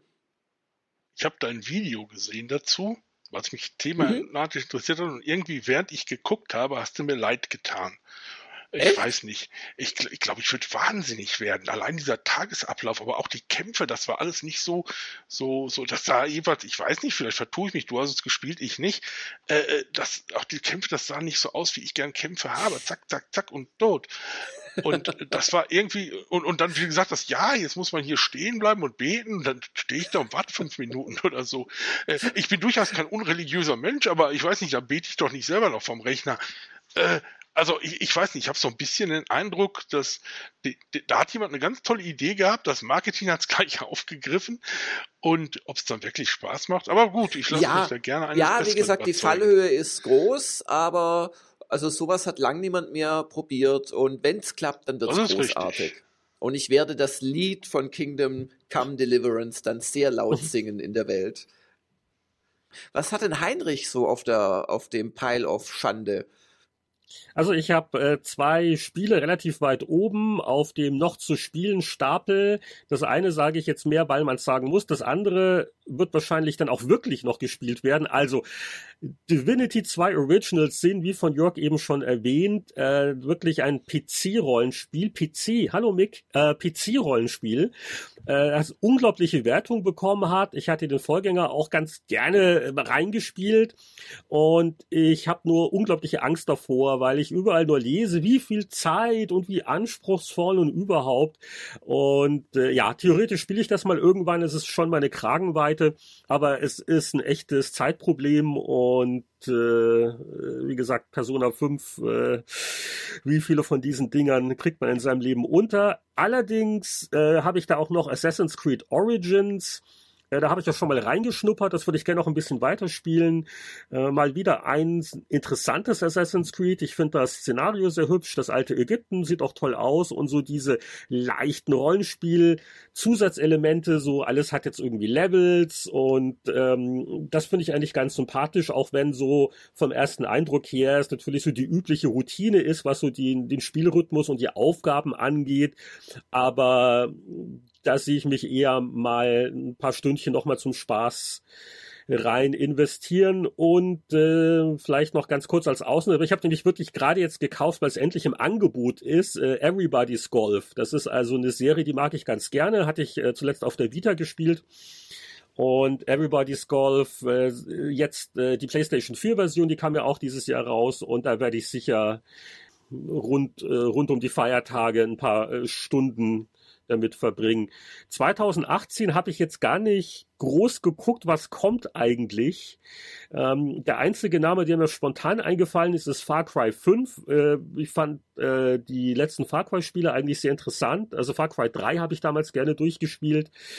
Und ich finde das äh, Szenario spannend nach dem Motto, also man muss nicht in unbedingt in der dritten Welt immer äh, unterwegs sein, um äh, böse und verrückte Menschen zu treffen, sondern das äh, Hinterland in den USA mit gottesfürchtigen Rechtsradikalen, das ist ähm, sehr aktuell und auch sehr erschreckend. Da bin ich mal sehr gespannt, was sie aus dem Szenario machen.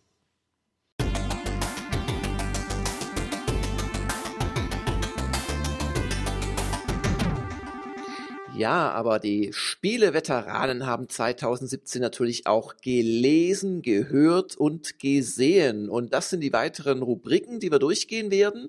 Und ähm, ja, was haben denn meine werten Mitsprecher so als Buch oder Kindle oder wie auch immer vor den Augen gehabt dieses Jahr? Ähm, ich fange mal wieder mit A an. Ähm, ich habe viel ausprobiert, aber nichts Gescheites gefunden. Deshalb gebe ich jetzt gleich mal weiter. Das ging aber flott. Ich, ich bin aber Zehn Minuspunkte. bin natürlich immer noch wach und frisch und munter und habe sogar was beizusteuern. Natürlich kein Kindle bei mir. Ich lese immer noch auf Papier, weil ich das so gerne habe, weil das so oldschool ist. Und ähm, ich bin letztes Jahr super viel zum Lesen gekommen, weil ich dann in die Arbeit gefahren bin. Seitdem ich wieder zu Hause arbeite, wird's echt schwierig. Ähm, aber im Urlaub hatte ich äh, zwei schöne Bücher dabei und die haben mir beide viel Spaß gemacht. Das eine äh, war von Stephen Fry, heißt das Nilpferd. Äh, Stephen Fry ist ein äh, Engländer, der sehr amüsant, sehr suffisant schreibt. Ich will auch gar nicht so tief da reingehen. Ähm, es war ein cooles Buch. Äh, ich würde jedem mal ans Herz legen, einfach mal Steven Frei zu gucken. Äh, Amazon, die äh, oder wo auch immer, oder im Buchladen und die Klappentexte zu lesen und zu gucken, ob das was für ihn ist. Denn der schreibt schon wirklich sehr, sehr nett äh, und bunt. Und das zweite war äh, von Karl Bartos. Äh, der war mal ja. ein Teil von ja. Kraftwerk viele Jahre lang, äh, bevor er sich dann im Unfrieden, so wie wahrscheinlich jedes Ex-Kraftwerk-Mitglied von äh, Ralf Hütter äh, getrennt hat. Und der hat ein Buch, eine Autobiografie rausgebracht, der heißt, äh, die heißt Der Klang der Maschine. Ist eine von mittlerweile vielen äh, Kraftwerk-Biografien, die alle irgendwie nicht offiziell sind, weil eben äh, Ralf Hütter mittlerweile das letzte ähm, bei dieser Band überlebende, in Anführungszeichen, Mitglied, äh, glaube ich, die ganzen Rechte inne hat und bislang nichts Offizielles rausgegeben hat. Deswegen schreiben alle anderen, die mal irgendwann dabei waren. Und Bartos äh, liefert echt eine schöne, einen schönen neuen, frischen Einblick ab, äh, wie das so war, wie sein Leben verlief als Musiker. Äh, sehr spannend, äh, scheint ein irrer Musiker zu sein, äh, auch klassisch und, und wie die Zeit bei, bei Kraftwerk äh, dann lief. Da kann ich auch bloß jedem, der äh, an Autobiografien äh, Interesse hat, der Kraftwerk spannend findet, dem kann man das gerne ans Herz legen. Lässt sich gut und flockig lesen. Da gibt's übrigens noch eine sehr schöne, erweiternde ähm, Übersicht über die ganze Düsseldorfer Schule. Das google ich nochmal ganz kurz und sp äh, spreche dir dann nochmal ganz kurz rein ähm, die auch den ganzen ähm, Kosmos jenseits von Kraftwerk zu dieser Zeit auch nochmal beleuchten. sage ich. Sehr gerne. Also Conny Plank und Ratinger Hof und sowas, sowas finde ich immer spannend. Ja, ja, ja auf jeden ja, Fall. Plank, hau, hau rein. großartig, Großartig. Cool. Ja, ja. Von meiner Seite, wie gesagt, ist es dieses Jahr kurz meine Leseliste äh, und deswegen gebe ich weiter an Mick, der hoffentlich auch liest und nicht nur schreibt. Ja, meine Liste ist eigentlich lang, sogar un na, unendlich nicht, aber gigantisch lang, aber schnell gesagt. Fangen wir an. Das erste, was ich letztens gelesen habe, übrigens auf meinem iPad, ich habe auch ein Kindle, ist das lustige Taschenbuch Nummer 499. Ah, sehr gut. Das ist deshalb interessant, weil es kurz vor der Jubiläumsnummer 500 ist zum, ich glaube, 60. Jubiläum der Reihe. Und das heißt die Rückkehr des Kolumbus-Falters. Und wer jetzt vielleicht Oh, mal ja, einen kenn gelesen hat, der ja. erst allererste hieß der Kolumbus-Falter. Da ging es darum, dass Dagobert Duck und Donald und die Neffen halt auf so einer Insel waren. Und da war so ein äh, Schmetterling, auf dem von Kolumbus irgendwas drauf stand. Zeugs und Kram. Hat man schon lange vergessen. Und jetzt wird die Geschichte fortgesetzt. Und man könnte jetzt denken, ja, das ist so langweilige Dings, die werden es halt irgendwie rüberziehen. Ich fand es eigentlich eine schöne Idee. Ich hatte auch ein bisschen den Eindruck, das war wahrscheinlich fürs Jubiläum geplant und ist dann doch nicht da reingekommen. Die 500er Nummer habe ich übrigens noch gar nicht gelesen. Aber das ist, ist nett geschrieben. Vor allen Dingen inzwischen sind die auch wieder dabei, so ordentliche Witzchen damit einzubauen, zumindest auf der deutschen Seite von den Übersetzern. Und äh, kann ich jedem empfehlen, vor allen Dingen auf so einem, so einem, so einem äh, bösen, bösen äh, äh, E-Book-Reader in Farbe liest sich das viel schöner, man färbt sich die Hände nicht ein und es stinkt nicht. Ich wusste gar nicht, dass es die lustigen Taschenbücher digital gibt. Wo, Ja, natürlich. wo werden die denn angeboten? Das ist normal bei Amazon. Nur die alten Sachen halt nicht, nur ab, ich weiß was ich. Ach so, ich wollte gerade sagen, der, der Stolz meiner Kindheit, das war damals eine fast vollständige Sammlung. Damals gab es doch nicht so viele. Das war nur eine zweistellige Anzahl, Ja. noch ein bisschen weiter, aber Nee, also, also die, Naja, okay. obwohl da, da, drängen die Fans ja die ganze Zeit drauf, die machen es nicht, weil sie immer wieder neue gedruckte Versionen rausbringen, die sie für teuer Geld verkaufen, von Band 1, 2, 3, 4, 5 und so weiter. ja, sie könnten ja die digitalen gerne auch für teuer Geld verkaufen, aber Ja, äh, Leute im Bei die Auslandsdeutschen würden ich- sich ich kann- freuen. Ich, kann, ich habe mit denen viel zu tun gehabt. Die haben früher sogar eine eigene App gehabt, über die man das nur lesen konnte, die sie irgendwann einfach eingestellt haben. Jetzt kann man die nicht mehr lesen, wenn die Leute Bücher damals gekauft haben, Pech gehabt. Hm. Äh, ja, und vor allen Dingen, die haben es damals nicht mal geschafft, eine Lesezeichenfunktion drin zu haben. Auf jeden Fall, äh, die, die aktuellen vor allen Dingen viel billiger sind sie auch nicht. Das ist, ja. Gelesen habe ich es trotzdem mit viel Freude und Spaß. Und wer mal wieder ein LTB lesen will, der sollte und kann das tun. Als nächstes, jetzt kommt's, das ist was Böses, jetzt ist bestimmt ein Aufschrei. Ich bin Kunde bei Skube. Skube. Oh ja. Okay. Äh, wo man ja so ziemlich, also unheimlich viele, wirklich viele Bücher kriegt und alles Mögliche und vor allen Dingen auch ganz viele Heftromane. Ganze Reihen sind da drin, zum Beispiel der komplette Perirodan. Also das komplette heißt der komplette, von Band 1 an. Bis heute Band 2900 irgendwas. Dazu noch sämtliche Adlerroman. Alles, was je von Perirodan rauskam, das kann man da lesen. Einfach so.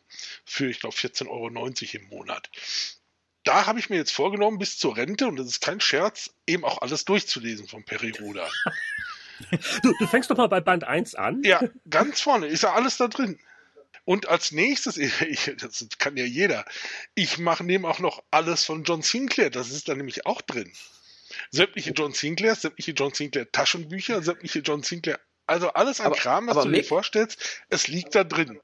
Mick, Mick, du bist im Prinzip derjenige, der beim, ähm, ja, beim Pauschalessen am Buffet quasi derjenige ist, der für die 15 Euro das ganze Buffet leer isst, oder?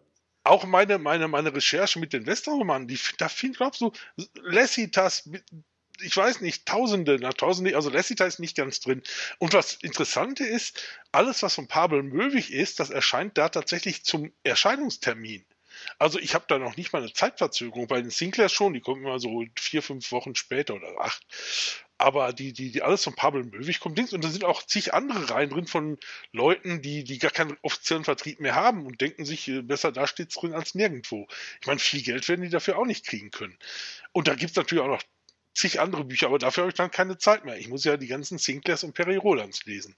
Das sind meine Pläne für die Zukunft. Da musst du aber Gas geben, weil so toll ist jetzt die Lebenserwartung ja auch nicht mehr, oder? Also du wirst äh, jetzt sagen nicht mal so, es sind werden. bislang mehr Autoren gestorben als ich. Also bitte, von denen, nein, äh, da, da, muss man, ich meine, irgendwann ist das das Problem, da liest man die schnell und schneller und noch schneller und irgendwann sagt ich, jetzt kann ich auch nicht weiter. Vor allem, da ist auch Perry Rodan Neo bei, den ganzen Kram.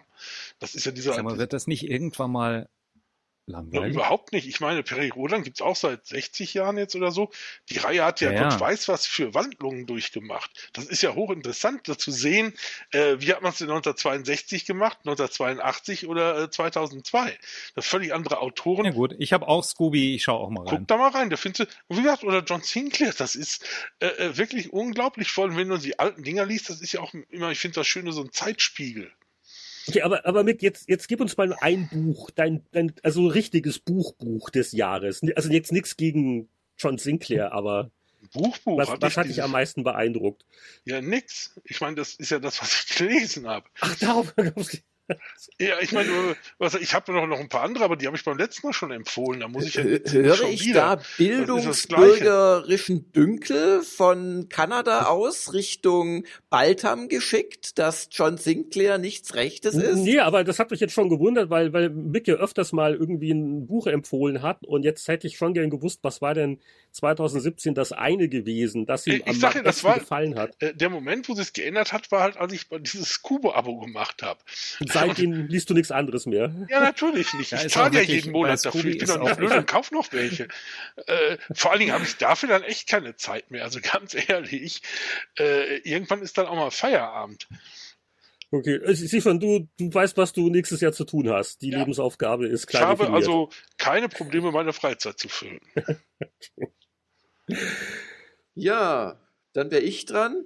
Ähm, ich lese zwar viel, aber nicht so viele Bücher. Ich, ich habe schon was gelesen, aber wenn ich mir anschaue, wie viele Spiele ich gespielt habe, fände ich es fast unfair, da Sachen rauszupicken. Ich, ich nenne einfach mal zwei. Äh, ich habe den Reporter Magd auf Englisch gelesen, also The Handmaid's Tale, das ja dieses äh, Jahr als ähm, Super Depri TV-Serie rausgekommen ist, die ich nach der dritten Folge abbrechen musste, weil ich mich sonst wahrscheinlich, ich weiß nicht, was ich dann gemacht hätte. Also von der von der Margaret Atwood ist diese, dieser Roman. Und ähm, was ich schon vor einem. Immer gut übrigens, die große äh, alte Dame der kanadischen Literatur, sehr zu empfehlen. Nicht nur dieses Buch, Margaret Atwood. Und das Buch fand ich ganz okay. Es ist so im Tagebuchstil geschrieben, ein bisschen anders als dann die Serie ist. Aber die Serie, ugh. naja. Und ähm, dann habe ich von letztes Jahr, glaube ich, von einem Chinesen geschwärmt, der so eine Trilogie schreibt oder geschrieben hat, die dann ins Englische übersetzt worden ist jetzt. Das ist der Xixin, nee, Xixin Xin Liu und dessen äh, Trilogie Ende, also zum The Three Body Problem namens Death End, habe ich auf Englisch gelesen. Und es ist eins dieser Bücher, die am Anfang super sind und am Ende werden sie nur noch spinnert aus Sicht des Herrn Langer zumindest. Aber so als Trilogie kann ich das durchaus jedem Science-Fiction-Fan nach wie vor empfehlen. Uh, The Three Body Problem aber mehr, also ja, paar Sachbücher noch. Ich gebe weiter.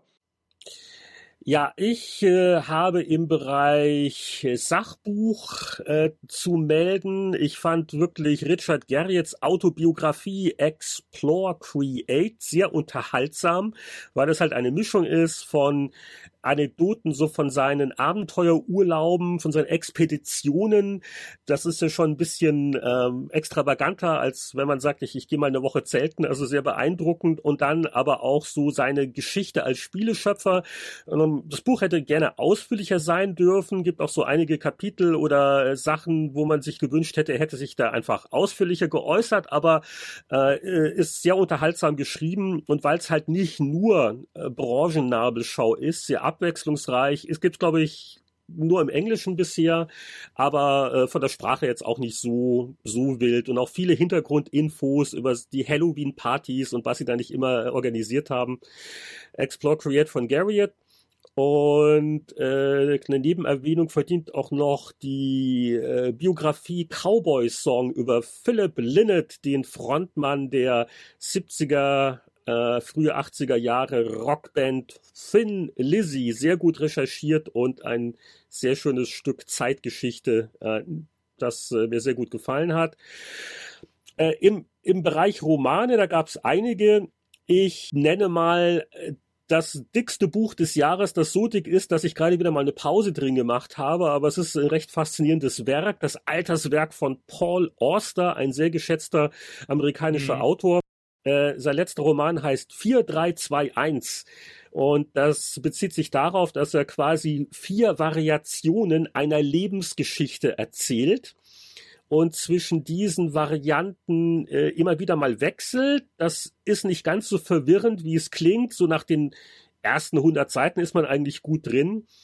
Und man muss deswegen ab und zu eine Pause machen, nicht nur weil es so umfangreich ist, sondern weil es da auch gewisse Wiederholungen dann wieder gibt und so auf einigen Sachen reitet er sehr lange rum.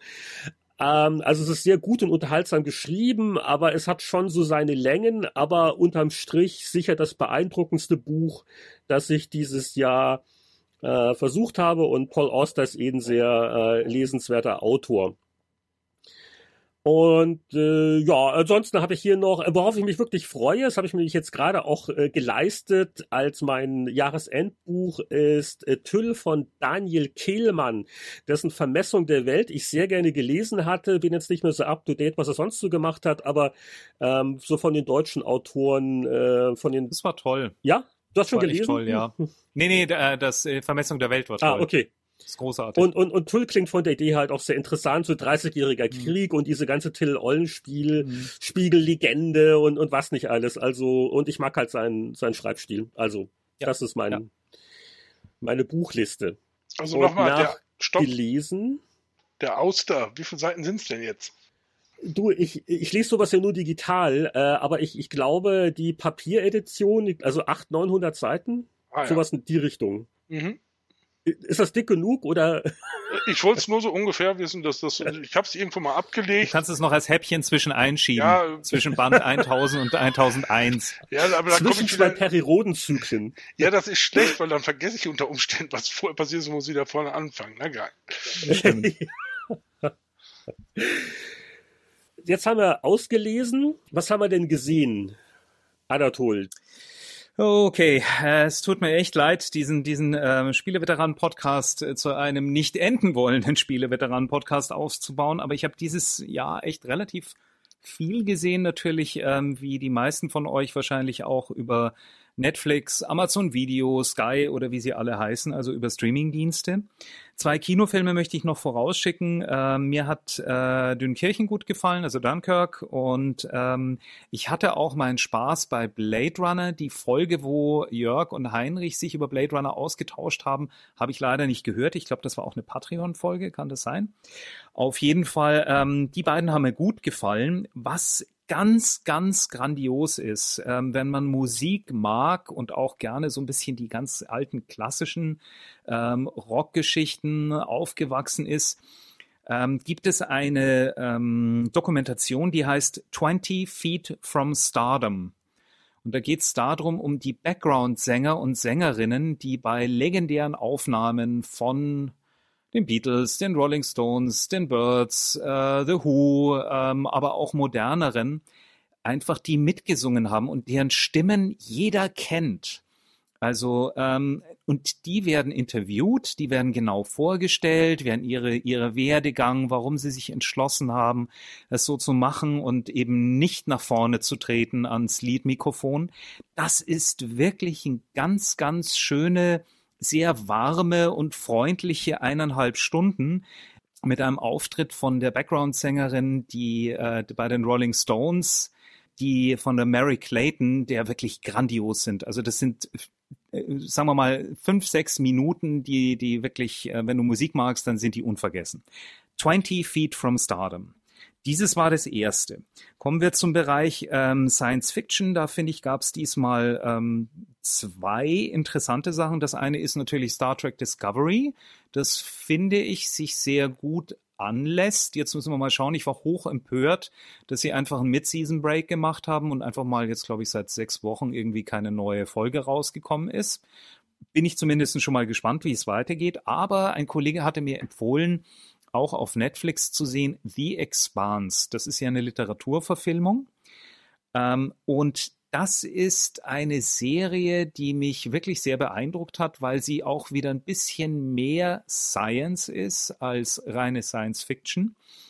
Es geht darum, dass ähm, die Erde, der Mars und die Weltkolonien ähm, seit Jahrzehnten schon so äh, kurz vor dem Krieg stehen und keiner weiß genau, wie das weitergeht. Und dann passieren ganz schlimme Dinge. Es sind zwei Staffeln bis jetzt. Die dritte Staffel ist bereits bestätigt. Die Expanse kann ich wirklich empfehlen. Ich schließe jetzt noch mit einer kleinen Geschichte. Es, ihr kennt wahrscheinlich die Serie Black Mirror. Schon mal gehört? Ja, klar. Ah, ganz fantastisch. Da, da warte ich auch gespannt Ja. auf die weiteren Ja, Episoden. Ja, ja. ja. Ja, Da gibt es eine Episode, die ich wirklich jedem ans Herz lege, der Kinder hat und sich überlegt, die auf Facebook, Instagram, Snapchat, Hipsterchat, wie auch immer zu lassen. Die Episode heißt Nosedive und handelt von einer Frau, ähm, die in einem Zeitalter lebt, in dem jede, egal was du tust, wirst du von anderen Leuten bewertet. Hm. Und zwar entweder freundlich Oh bewertet Gott. oder auch nicht so freundlich. Anatol, hör auf. Das ist eine so schreckliche Folge, die, Ich fand die großartig. die, die ich nicht zu Ende angucken Die konnte. ist grandios. Ja, die ist grandios, aber mich hat das so fertig gemacht, ja. dass ich konnte es nicht zu Ende gucken. Also ich habe sie geliebt. Ja, ich habe sie geliebt und sie endet grandios. Schau's dir an, schau's dir an, Jörg. Also das sind, ähm, das wäre das, was ich gesehen habe und ich habe dieses Jahr, muss ich zu meiner, ähm, wirklich zu meiner Schande gestehen, äh, wesentlich mehr gesehen, als ich hätte lesen sollen. Ja, dann bin ich mal wieder an der Reihe. Ich mach's ganz kurz, denn irgendwie ist mir fast keine Serie dieses Jahr im Gedächtnis geblieben. Muss ich leider sagen. Trotz Sky-Abo und kurzfristigen Netflix-Ausflug. Ähm, was mir am meisten Freude gemacht hat, war äh, eine alte englische Serie, glaube ich, von 2003, die heißt Black Books. Äh, Ah. Da habe ich mir die äh, drei Staffeln, die es gibt, äh, sechs Folgen jeweils angeguckt. Ähm, auf der DVD obendrauf steht The Best Crackpot Comedy since Blackadder, sagt die Daily Mail. Ähm, und genau das ist es. Es ist äh, nicht historisch wie Blackadder, aber es ist äh, total verrückt und ähm, großartige Charaktere. Es geht um einen Buchbesitzer, der den ganzen Tag nur säuft in seinem Buchladen und raucht äh, und am liebsten alle Leute mal rausschmeißen will, die ihn irgendwas fragen.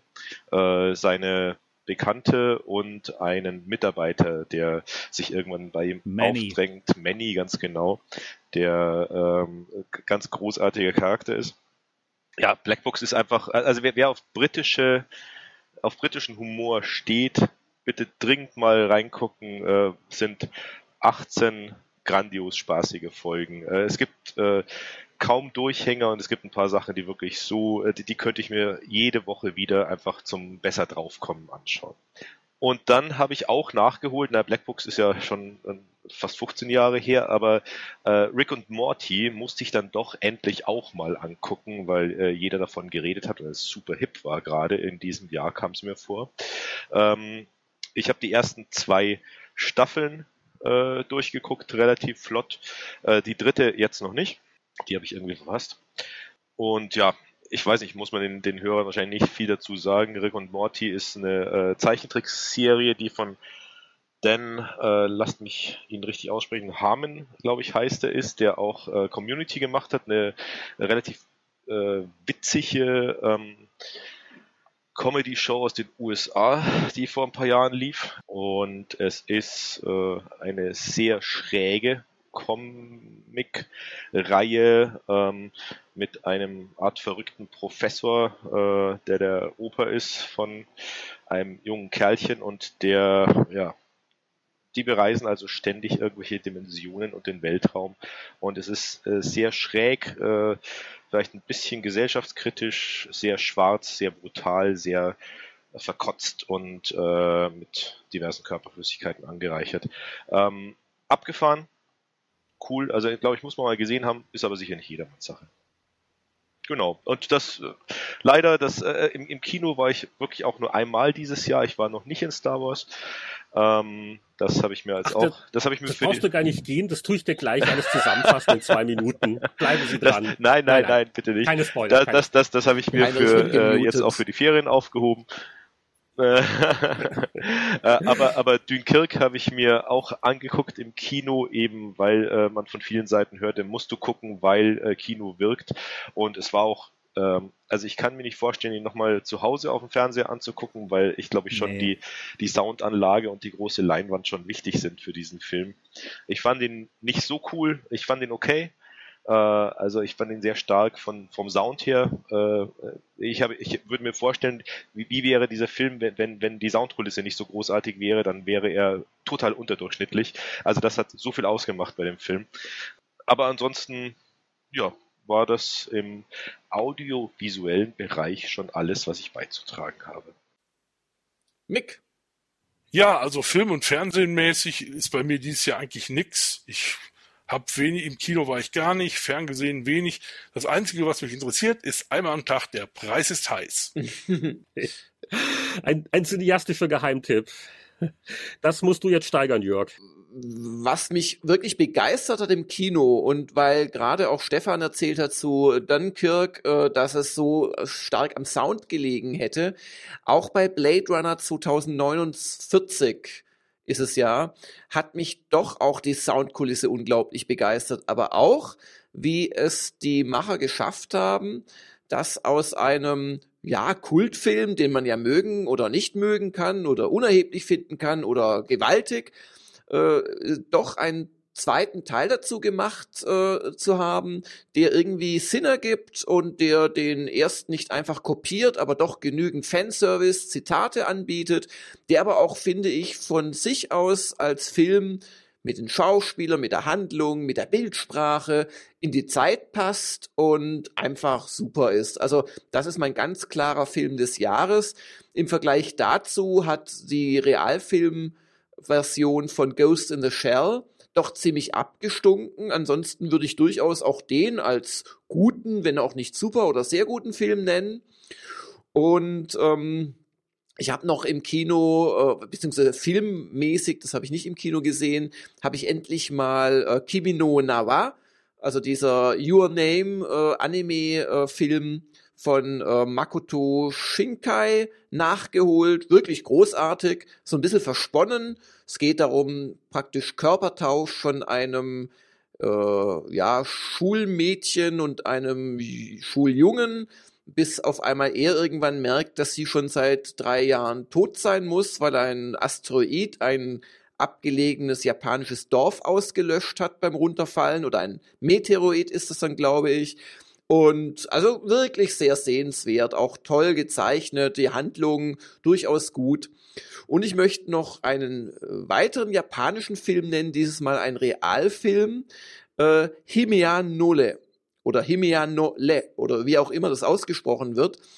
Er beginnt so als eine Farce, als eine Komödie fast, wo zwei so ja Gelegenheitsarbeiter ähm, versucht der eine dem anderen dabei zu helfen, eine äh, Servicekraft, natürlich eine weibliche aus einem Café, wo sie beide ganz gerne hingehen, irgendwie so, ja, bisschen da das Eis zu brechen, damit er sie ansprechen kann. Und ähm, die erste Hälfte ist so typischer, ja, friedlicher, nicht allzu bissiger japanischer Humor und, und, und so Slapstick äh, fast oder Situationskomik. Und nach der Hälfte kippt dieser Film total und wird zu einem blutrünstigen, nervenzerfetzenden Thriller, äh, den man wirklich nicht äh, mit, mit äh, schwach beseiteten Menschen anschauen sollte. Also hat mich sehr überrascht. Ich fand ihn bis zum Schluss sehr, sehr spannend. Wie heißt der nochmal? Chimea Nole. Aber das ist wirklich äh, eine Empfehlung. Und dann habe ich auch viele Serien angeschaut. Game of Thrones ist natürlich super. Ähm, ich habe aber auch so ein paar alte Serien kennengelernt, die ich schon längst hätte vielleicht gucken sollen. Zum Beispiel, hat es nicht der Boris immer wieder empfohlen? Oder Heinrich Du, Silicon Valley? Hm, ja, ja, sehr gut. Also da bin ich jetzt endlich drauf gestoßen, bin jetzt in der vierten Staffel. Ich glaube, es gibt noch eine fünfte. Und ganz großartig. Also bin, bin wütend auf mich, dass ich es nicht schon früher geguckt habe. Ähm, ganz, ganz toll. Und ich habe von 2013 ist ja sogar The Fall angeschaut. Das ist so eine BBC-Serie, die in Belfast spielt. Auf Deutsch heißt es auch Tod in Belfast. Und da spielt lustigerweise die Gillian Anderson hm. von, oder Gillian Anderson von Akte X spielt da eine der Hauptrollen. Und da geht's um einen Serienmörder, aber der, ich will nichts verraten, obwohl das ist überhaupt keine Frage ist. Man weiß das nach der ersten Folge Sehr schon. spannend. Ja. ja. sehr, sehr spannend. Und der Mörder ist ein netter Familienvater und gleichzeitig ein grausamer Frauenkiller. Also es ist wirklich sehr, sehr spannend. Hast du Dann ich, nur die erste ja? Staffel gesehen? Ich kenne bislang nur die erste Staffel. Verrat kein Wort. Aha. Okay, äh, das Einzige, was ich sagen würde, ist, es gab dann noch eine zweite Staffel und. Nein, nein, nein, da nein. Da war nein, ich nein. erstaunt. okay. Gut, aber die, die, die erste war gut. Die erste. Mehr sage ich nicht. Okay, gut. Ähm, dann habe ich noch, äh, ja, noch ein paar andere Serien geschaut. Äh, ganz toll ist Midnight Diner, auch so eine japanische Serie, die jetzt über Netflix tatsächlich, das macht der Netflix mit einigen Sachen, dass sie so äh, internationale, ähm, lokale Produktion aufkaufen oder sich da rein äh, reinkaufen als Producer oder Mitproduzenten und die dann halt auch auf Englisch machen. Und da habe ich eben Midnight Diner angeschaut, im Original Shinya Shokudo. Und da geht's im Prinzip um eine kleine Isakaya im, in, in, im, äh, in Tokio, in Shinjuku, wo halt erst um Mitternacht aufgemacht wird und dann sind so harmlose Geschichten werden da erzählt. Es geht dann immer um ein spezielles japanisches Gericht und es ist alles harmlos und naiv und trivial, aber so beruhigend und, und schön, das abends so als Absacker noch eine Folge zu schauen. Da hatte ich wirklich viel Spaß damit, zumal es da auch schon drei auf rein Japanisch gab, die man untertitelt finden kann. Und als letzten Tipp noch für Leute, die im Gegensatz zu mir Japanisch können. Ich gucke mir es trotzdem an. Äh, Amazon Prime Japan hat eine Serie produziert von Sion Sono. Das ist ein ganz bekannter japanischer äh, Regisseur, der viele Filme mit Kirchenmusik und Blut macht. Zum Beispiel Love Exposure oder Coldfish ist von dem. Und ähm, die Serie heißt Tokyo Vampire Hotel und es ist wirklich verstörend, die anzugucken und kein Wort zu verstehen, aber das ist echt, das ist genial. Also Bester kann ich nur empfehlen. Ich, ich hoffe, dass irgendwann Amazon das auch mal auf Englisch bringt und dass ich dann endlich verstehe, was passiert. Aber es geht, ach, es ist, es ist wirklich viel, viel Blut, viel Kirchenmusik, viel Choräle und alles spielt so in Tokio oder auch mal in Italien und es wird viel gebissen und geblutet darin und geschossen. Müssen wir uns Sorgen um Jörg machen? Warum denn? Ich weiß nicht. Ach, schöne. Also Sion Sono ja. ist einfach ein, ein, ein Begriff. Also jeder, der den kennt, weiß, was ihn erwartet bei dem Dings. Aber jetzt bin ich ruhig und Heinrich darf äh, seine. Allein schon, dass du diese, dass du diese ganzen Namen alle so einfach so kennst und so runternimmst, das macht mich ein bisschen misstrauisch. Heimlicher ja. Spickzettel. Heimlicher Spickzettel. Also Sion Sono kennt man. Aber egal, Heinrich ist dran.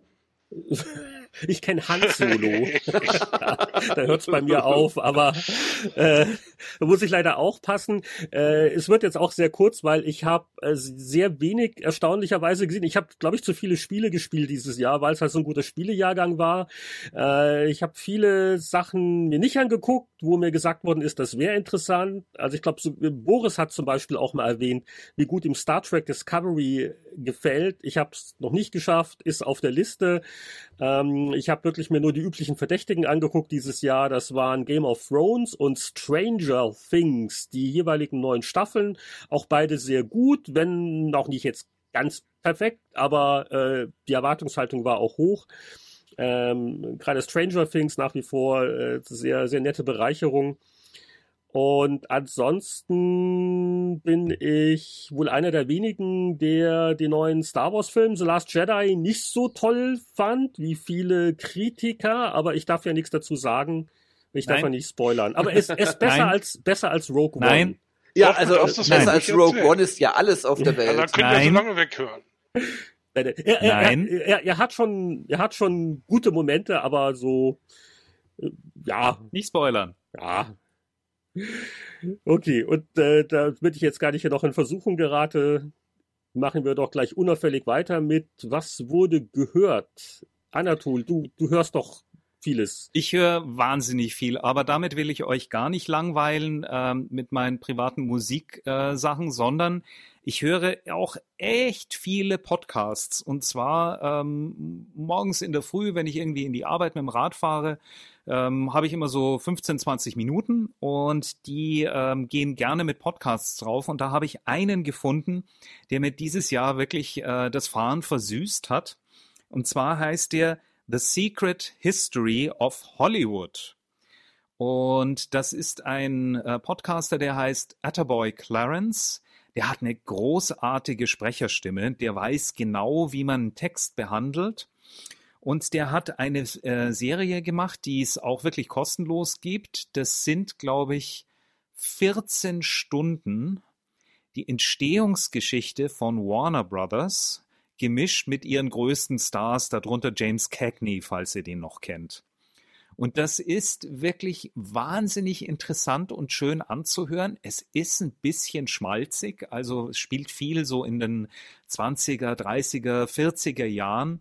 Und da passierten einfach natürlich nicht nur historisch relativ viel, sondern da wurde auch der Film neu aufgebaut und neue Technologien äh, eingebracht. Zum Beispiel wusste ich gar nicht, dass Warner Brothers eine der ersten überhaupt waren, die den Tonfilm wirklich aktiv äh, nach vorne getrieben haben. Und äh, gleichzeitig entspinnt sich darum auch noch eine ganz tolle Familiengeschichte. Es ist wie eine Schmonzette. Ich fand es großartig. Es ist ganz großartig auch eingesprochen.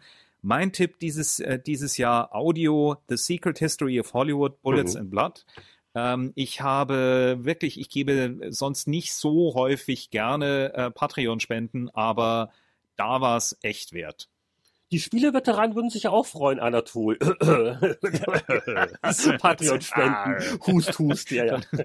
Aber guter, guter Tipp. Also ich höre auch gerne mal Podcasts und Secret History of Hollywood. Okay, ich, ich suche schon live danach. Und, und in Sachen Musik hast du schon auch was, oder? Nö. Äh, ich habe tausende von Sachen, also, aber die kennt die eh keiner. Eine, die, die, die ähm, das beste, bringt nichts. Die tollste, komm. Lucid Grain, Rise and Fall. okay. Ich glaube, okay. das muss ich mir kaufen. Gute Idee. Du investierst in Künstler. Ja, immerhin. Ich passe hier bei diesem Segment. Das war schnell.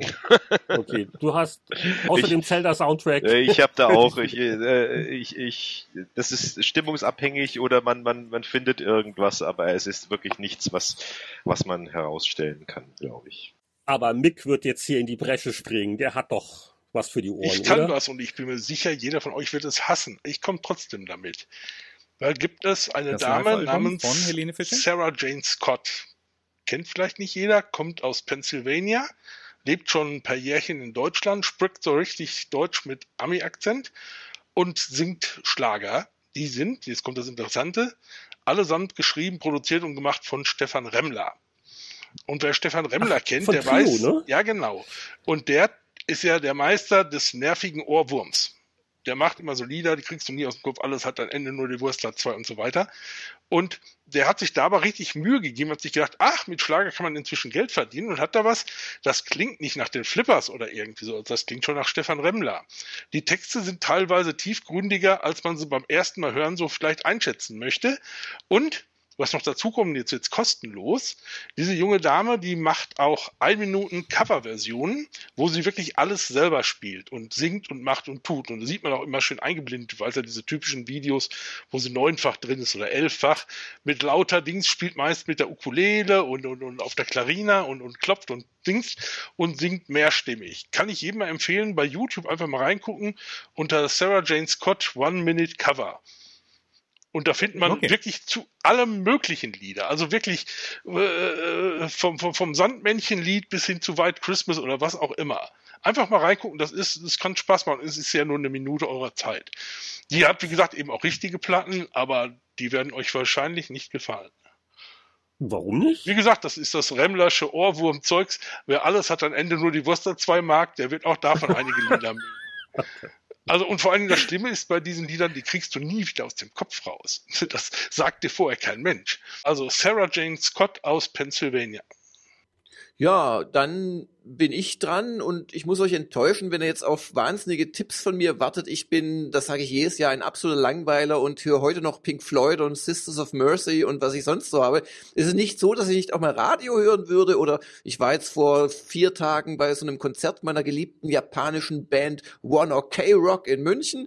Aber also ich habe ansonsten nichts beizutragen. Sorry, nächster Veteran. Also Jetzt habe ich mindestens erwartet eine Abhandlung zum Soloalbum, das Roger Waters 2017 veröffentlicht Ich bin hat. mit Waters durch. Der, der, der Als Waters. Floyd-Hörer. Äh, Seit, nee, wirklich, ich bin mit ihm durch. Ich, ich, ich kann dir das lange Gut, begründen. gut, gut. Es lag Das an einem okay. Live-Konzert in Berlin. Nein, nein. Sonderfolge. Okay. Ja, mein Beitrag zum Musikjahr, zur Begutachtung. Ich weiß nicht, für mich war es jetzt nicht so ein eindrucksvolles Jahr, kann aber auch an mir liegen. Äh, Freizeitgewohnheiten, Spotify nebenbei und da verirrt man sich ja dann gerne auch in irgendwelche Oldie-Sachen oder das Album und damals die 80er, alles war besser. Ähm, ich habe also jetzt wirklich kein Album des Jahres. Was mir noch relativ gut gefallen hat, die Band kannte ich auch nur vom Hören sagen. Äh, die Band namens The War on Drugs. Das Album A Deeper Understanding ist so ein ganz äh, angenehmer Entspannungspop, so mit langen Liedern, die so vor sich so ein bisschen plätschern und die Refrains sind jetzt nicht allzu kantig, ähm, aber äh, ganz, ganz hübsche Klanglandschaften und zugleich auch ein bisschen eingängig und so. Äh, das war so eine der angenehmeren Überraschungen. Und ansonsten äh, die Erwähnung von ein paar alten Herren, die erstaunlich gute neue Alben rausgebracht haben. Äh, ich äh, finde das neue Bob Seger Album gut, ein New You Van. Äh, sehr, sehr gut ist das neue Solo-Album von Robert Plant, Carry Fire der ja auch so ein bisschen so Weltmusik-Einflüsse hat, aber dann auch ist wieder mal so ein Part, wo du denkst, oh, das könnte ja auch fast wie Led Zeppelin sein von der Melodie her. Der ist Und relativ erstaunlich frisch geblieben, muss ich auch sagen. Der Also, ist Robert nicht, der hängt Plant nicht so im His super historischen gealtert. drin. ja, also ja, der hat muss ich auch sagen. Überhaupt die letzten zehn Jahre oder so immer wieder mal gute Solo-Alben gemacht und das Neue ist also wirklich auch äh, ganz, ganz vorzüglich. Äh, Leute in den 70ern, die es immer noch drauf haben und äh, was so etwas jüngere Leute aus hier auch aus Vancouver angeht, so ähm, sympathischer, eingängiger äh, Scheibe runterkurbeln und mitgrölen Rock. Da erwähne ich mal die Band Japan Droids, also wie Japan und Druiden. Die Japan Droids sind aber wie gesagt aus Vancouver. Die haben ein Album rausgebracht, Near to the Wild Heart of Life. Da ist gleich das erste Stück der Titeltrack. Das ist so, so, so mit so der schwungvollste Rocksong mit des Jahres und einfach gute, gute Laune und ähm, Heiterkeit. Und der letzte Kanadier, den ich noch habe, ein bisschen geruhsamer, auch sehr schöne Songs, ist der Ron Sexsmith, der auch seit vielen Jahren sehr viele gute Sachen rausbringt, die viel mehr Käufer finden sollten. Und das wäre auch mal ein Tipp, wenn jemand da ein bisschen was erforschen will. Singer, Songwriter, ähm, auch äh, sehr empfehlenswert. Aber es war jetzt kein eindeutiges Super-Album. Highlight dabei. Das, das Lied des Jahres war natürlich ohne jegliche Frage aus dem Soundtrack von Super Mario Odyssey Jump Up Superstar im New Donk City Level. Das habe ich wirklich ähm, lange Zeit nicht aus dem Kopf gekriegt. Und ihr werdet uns aber bald aus dem Kopf kriegen, denn auch der Best of 2017 Podcast geht irgendwann mal zu Ende. Also letzte Chance, einmal in die Runde. Hat noch jemand äh, letzte Worte, letzte Kategorien, gute Vorsätze? Wer, wer hat noch eine Wortmeldung? Nudeln mit Ketchup, mein Lieblingsgericht. Mehr Gemüse essen, Ja, mehr Indie-Spiele spielen. ich werde genauso viel Gemüse essen wie Indie-Spiele spielen, das glaube ich. Gut, dann bedanke ich mich sehr herzlich bei unserer großen Runde und äh, eine große Bitte an unsere Hörer. Äh, wir, also die Patreon-Unterstützer und wir, wir hören uns ja bereits in so Richtung Mitte Januar wieder. Und da würden wir gerne wieder ein Hörerfragen-Segment haben. Also gerne kommentieren diese Episode äh, und auch so ein bisschen vielleicht, was euch persönlich 2017 besonders gefallen hat, in welchen Kategorien auch immer. Da lesen wir dann gerne einiges vor. Der Rest der Menschheit der, die Nicht-Unterstützer, wir hören uns dann Ende Januar wieder beim nächsten regulären Spieleveteran-Podcast für alle. Ja, die Spieleveteranen sind am Ende. Wir wünschen allen Zuhörern einen guten Rutsch und verabschieden uns traditionell im Fünfklang-System mit einem heftigen Tschüss. Tschüss.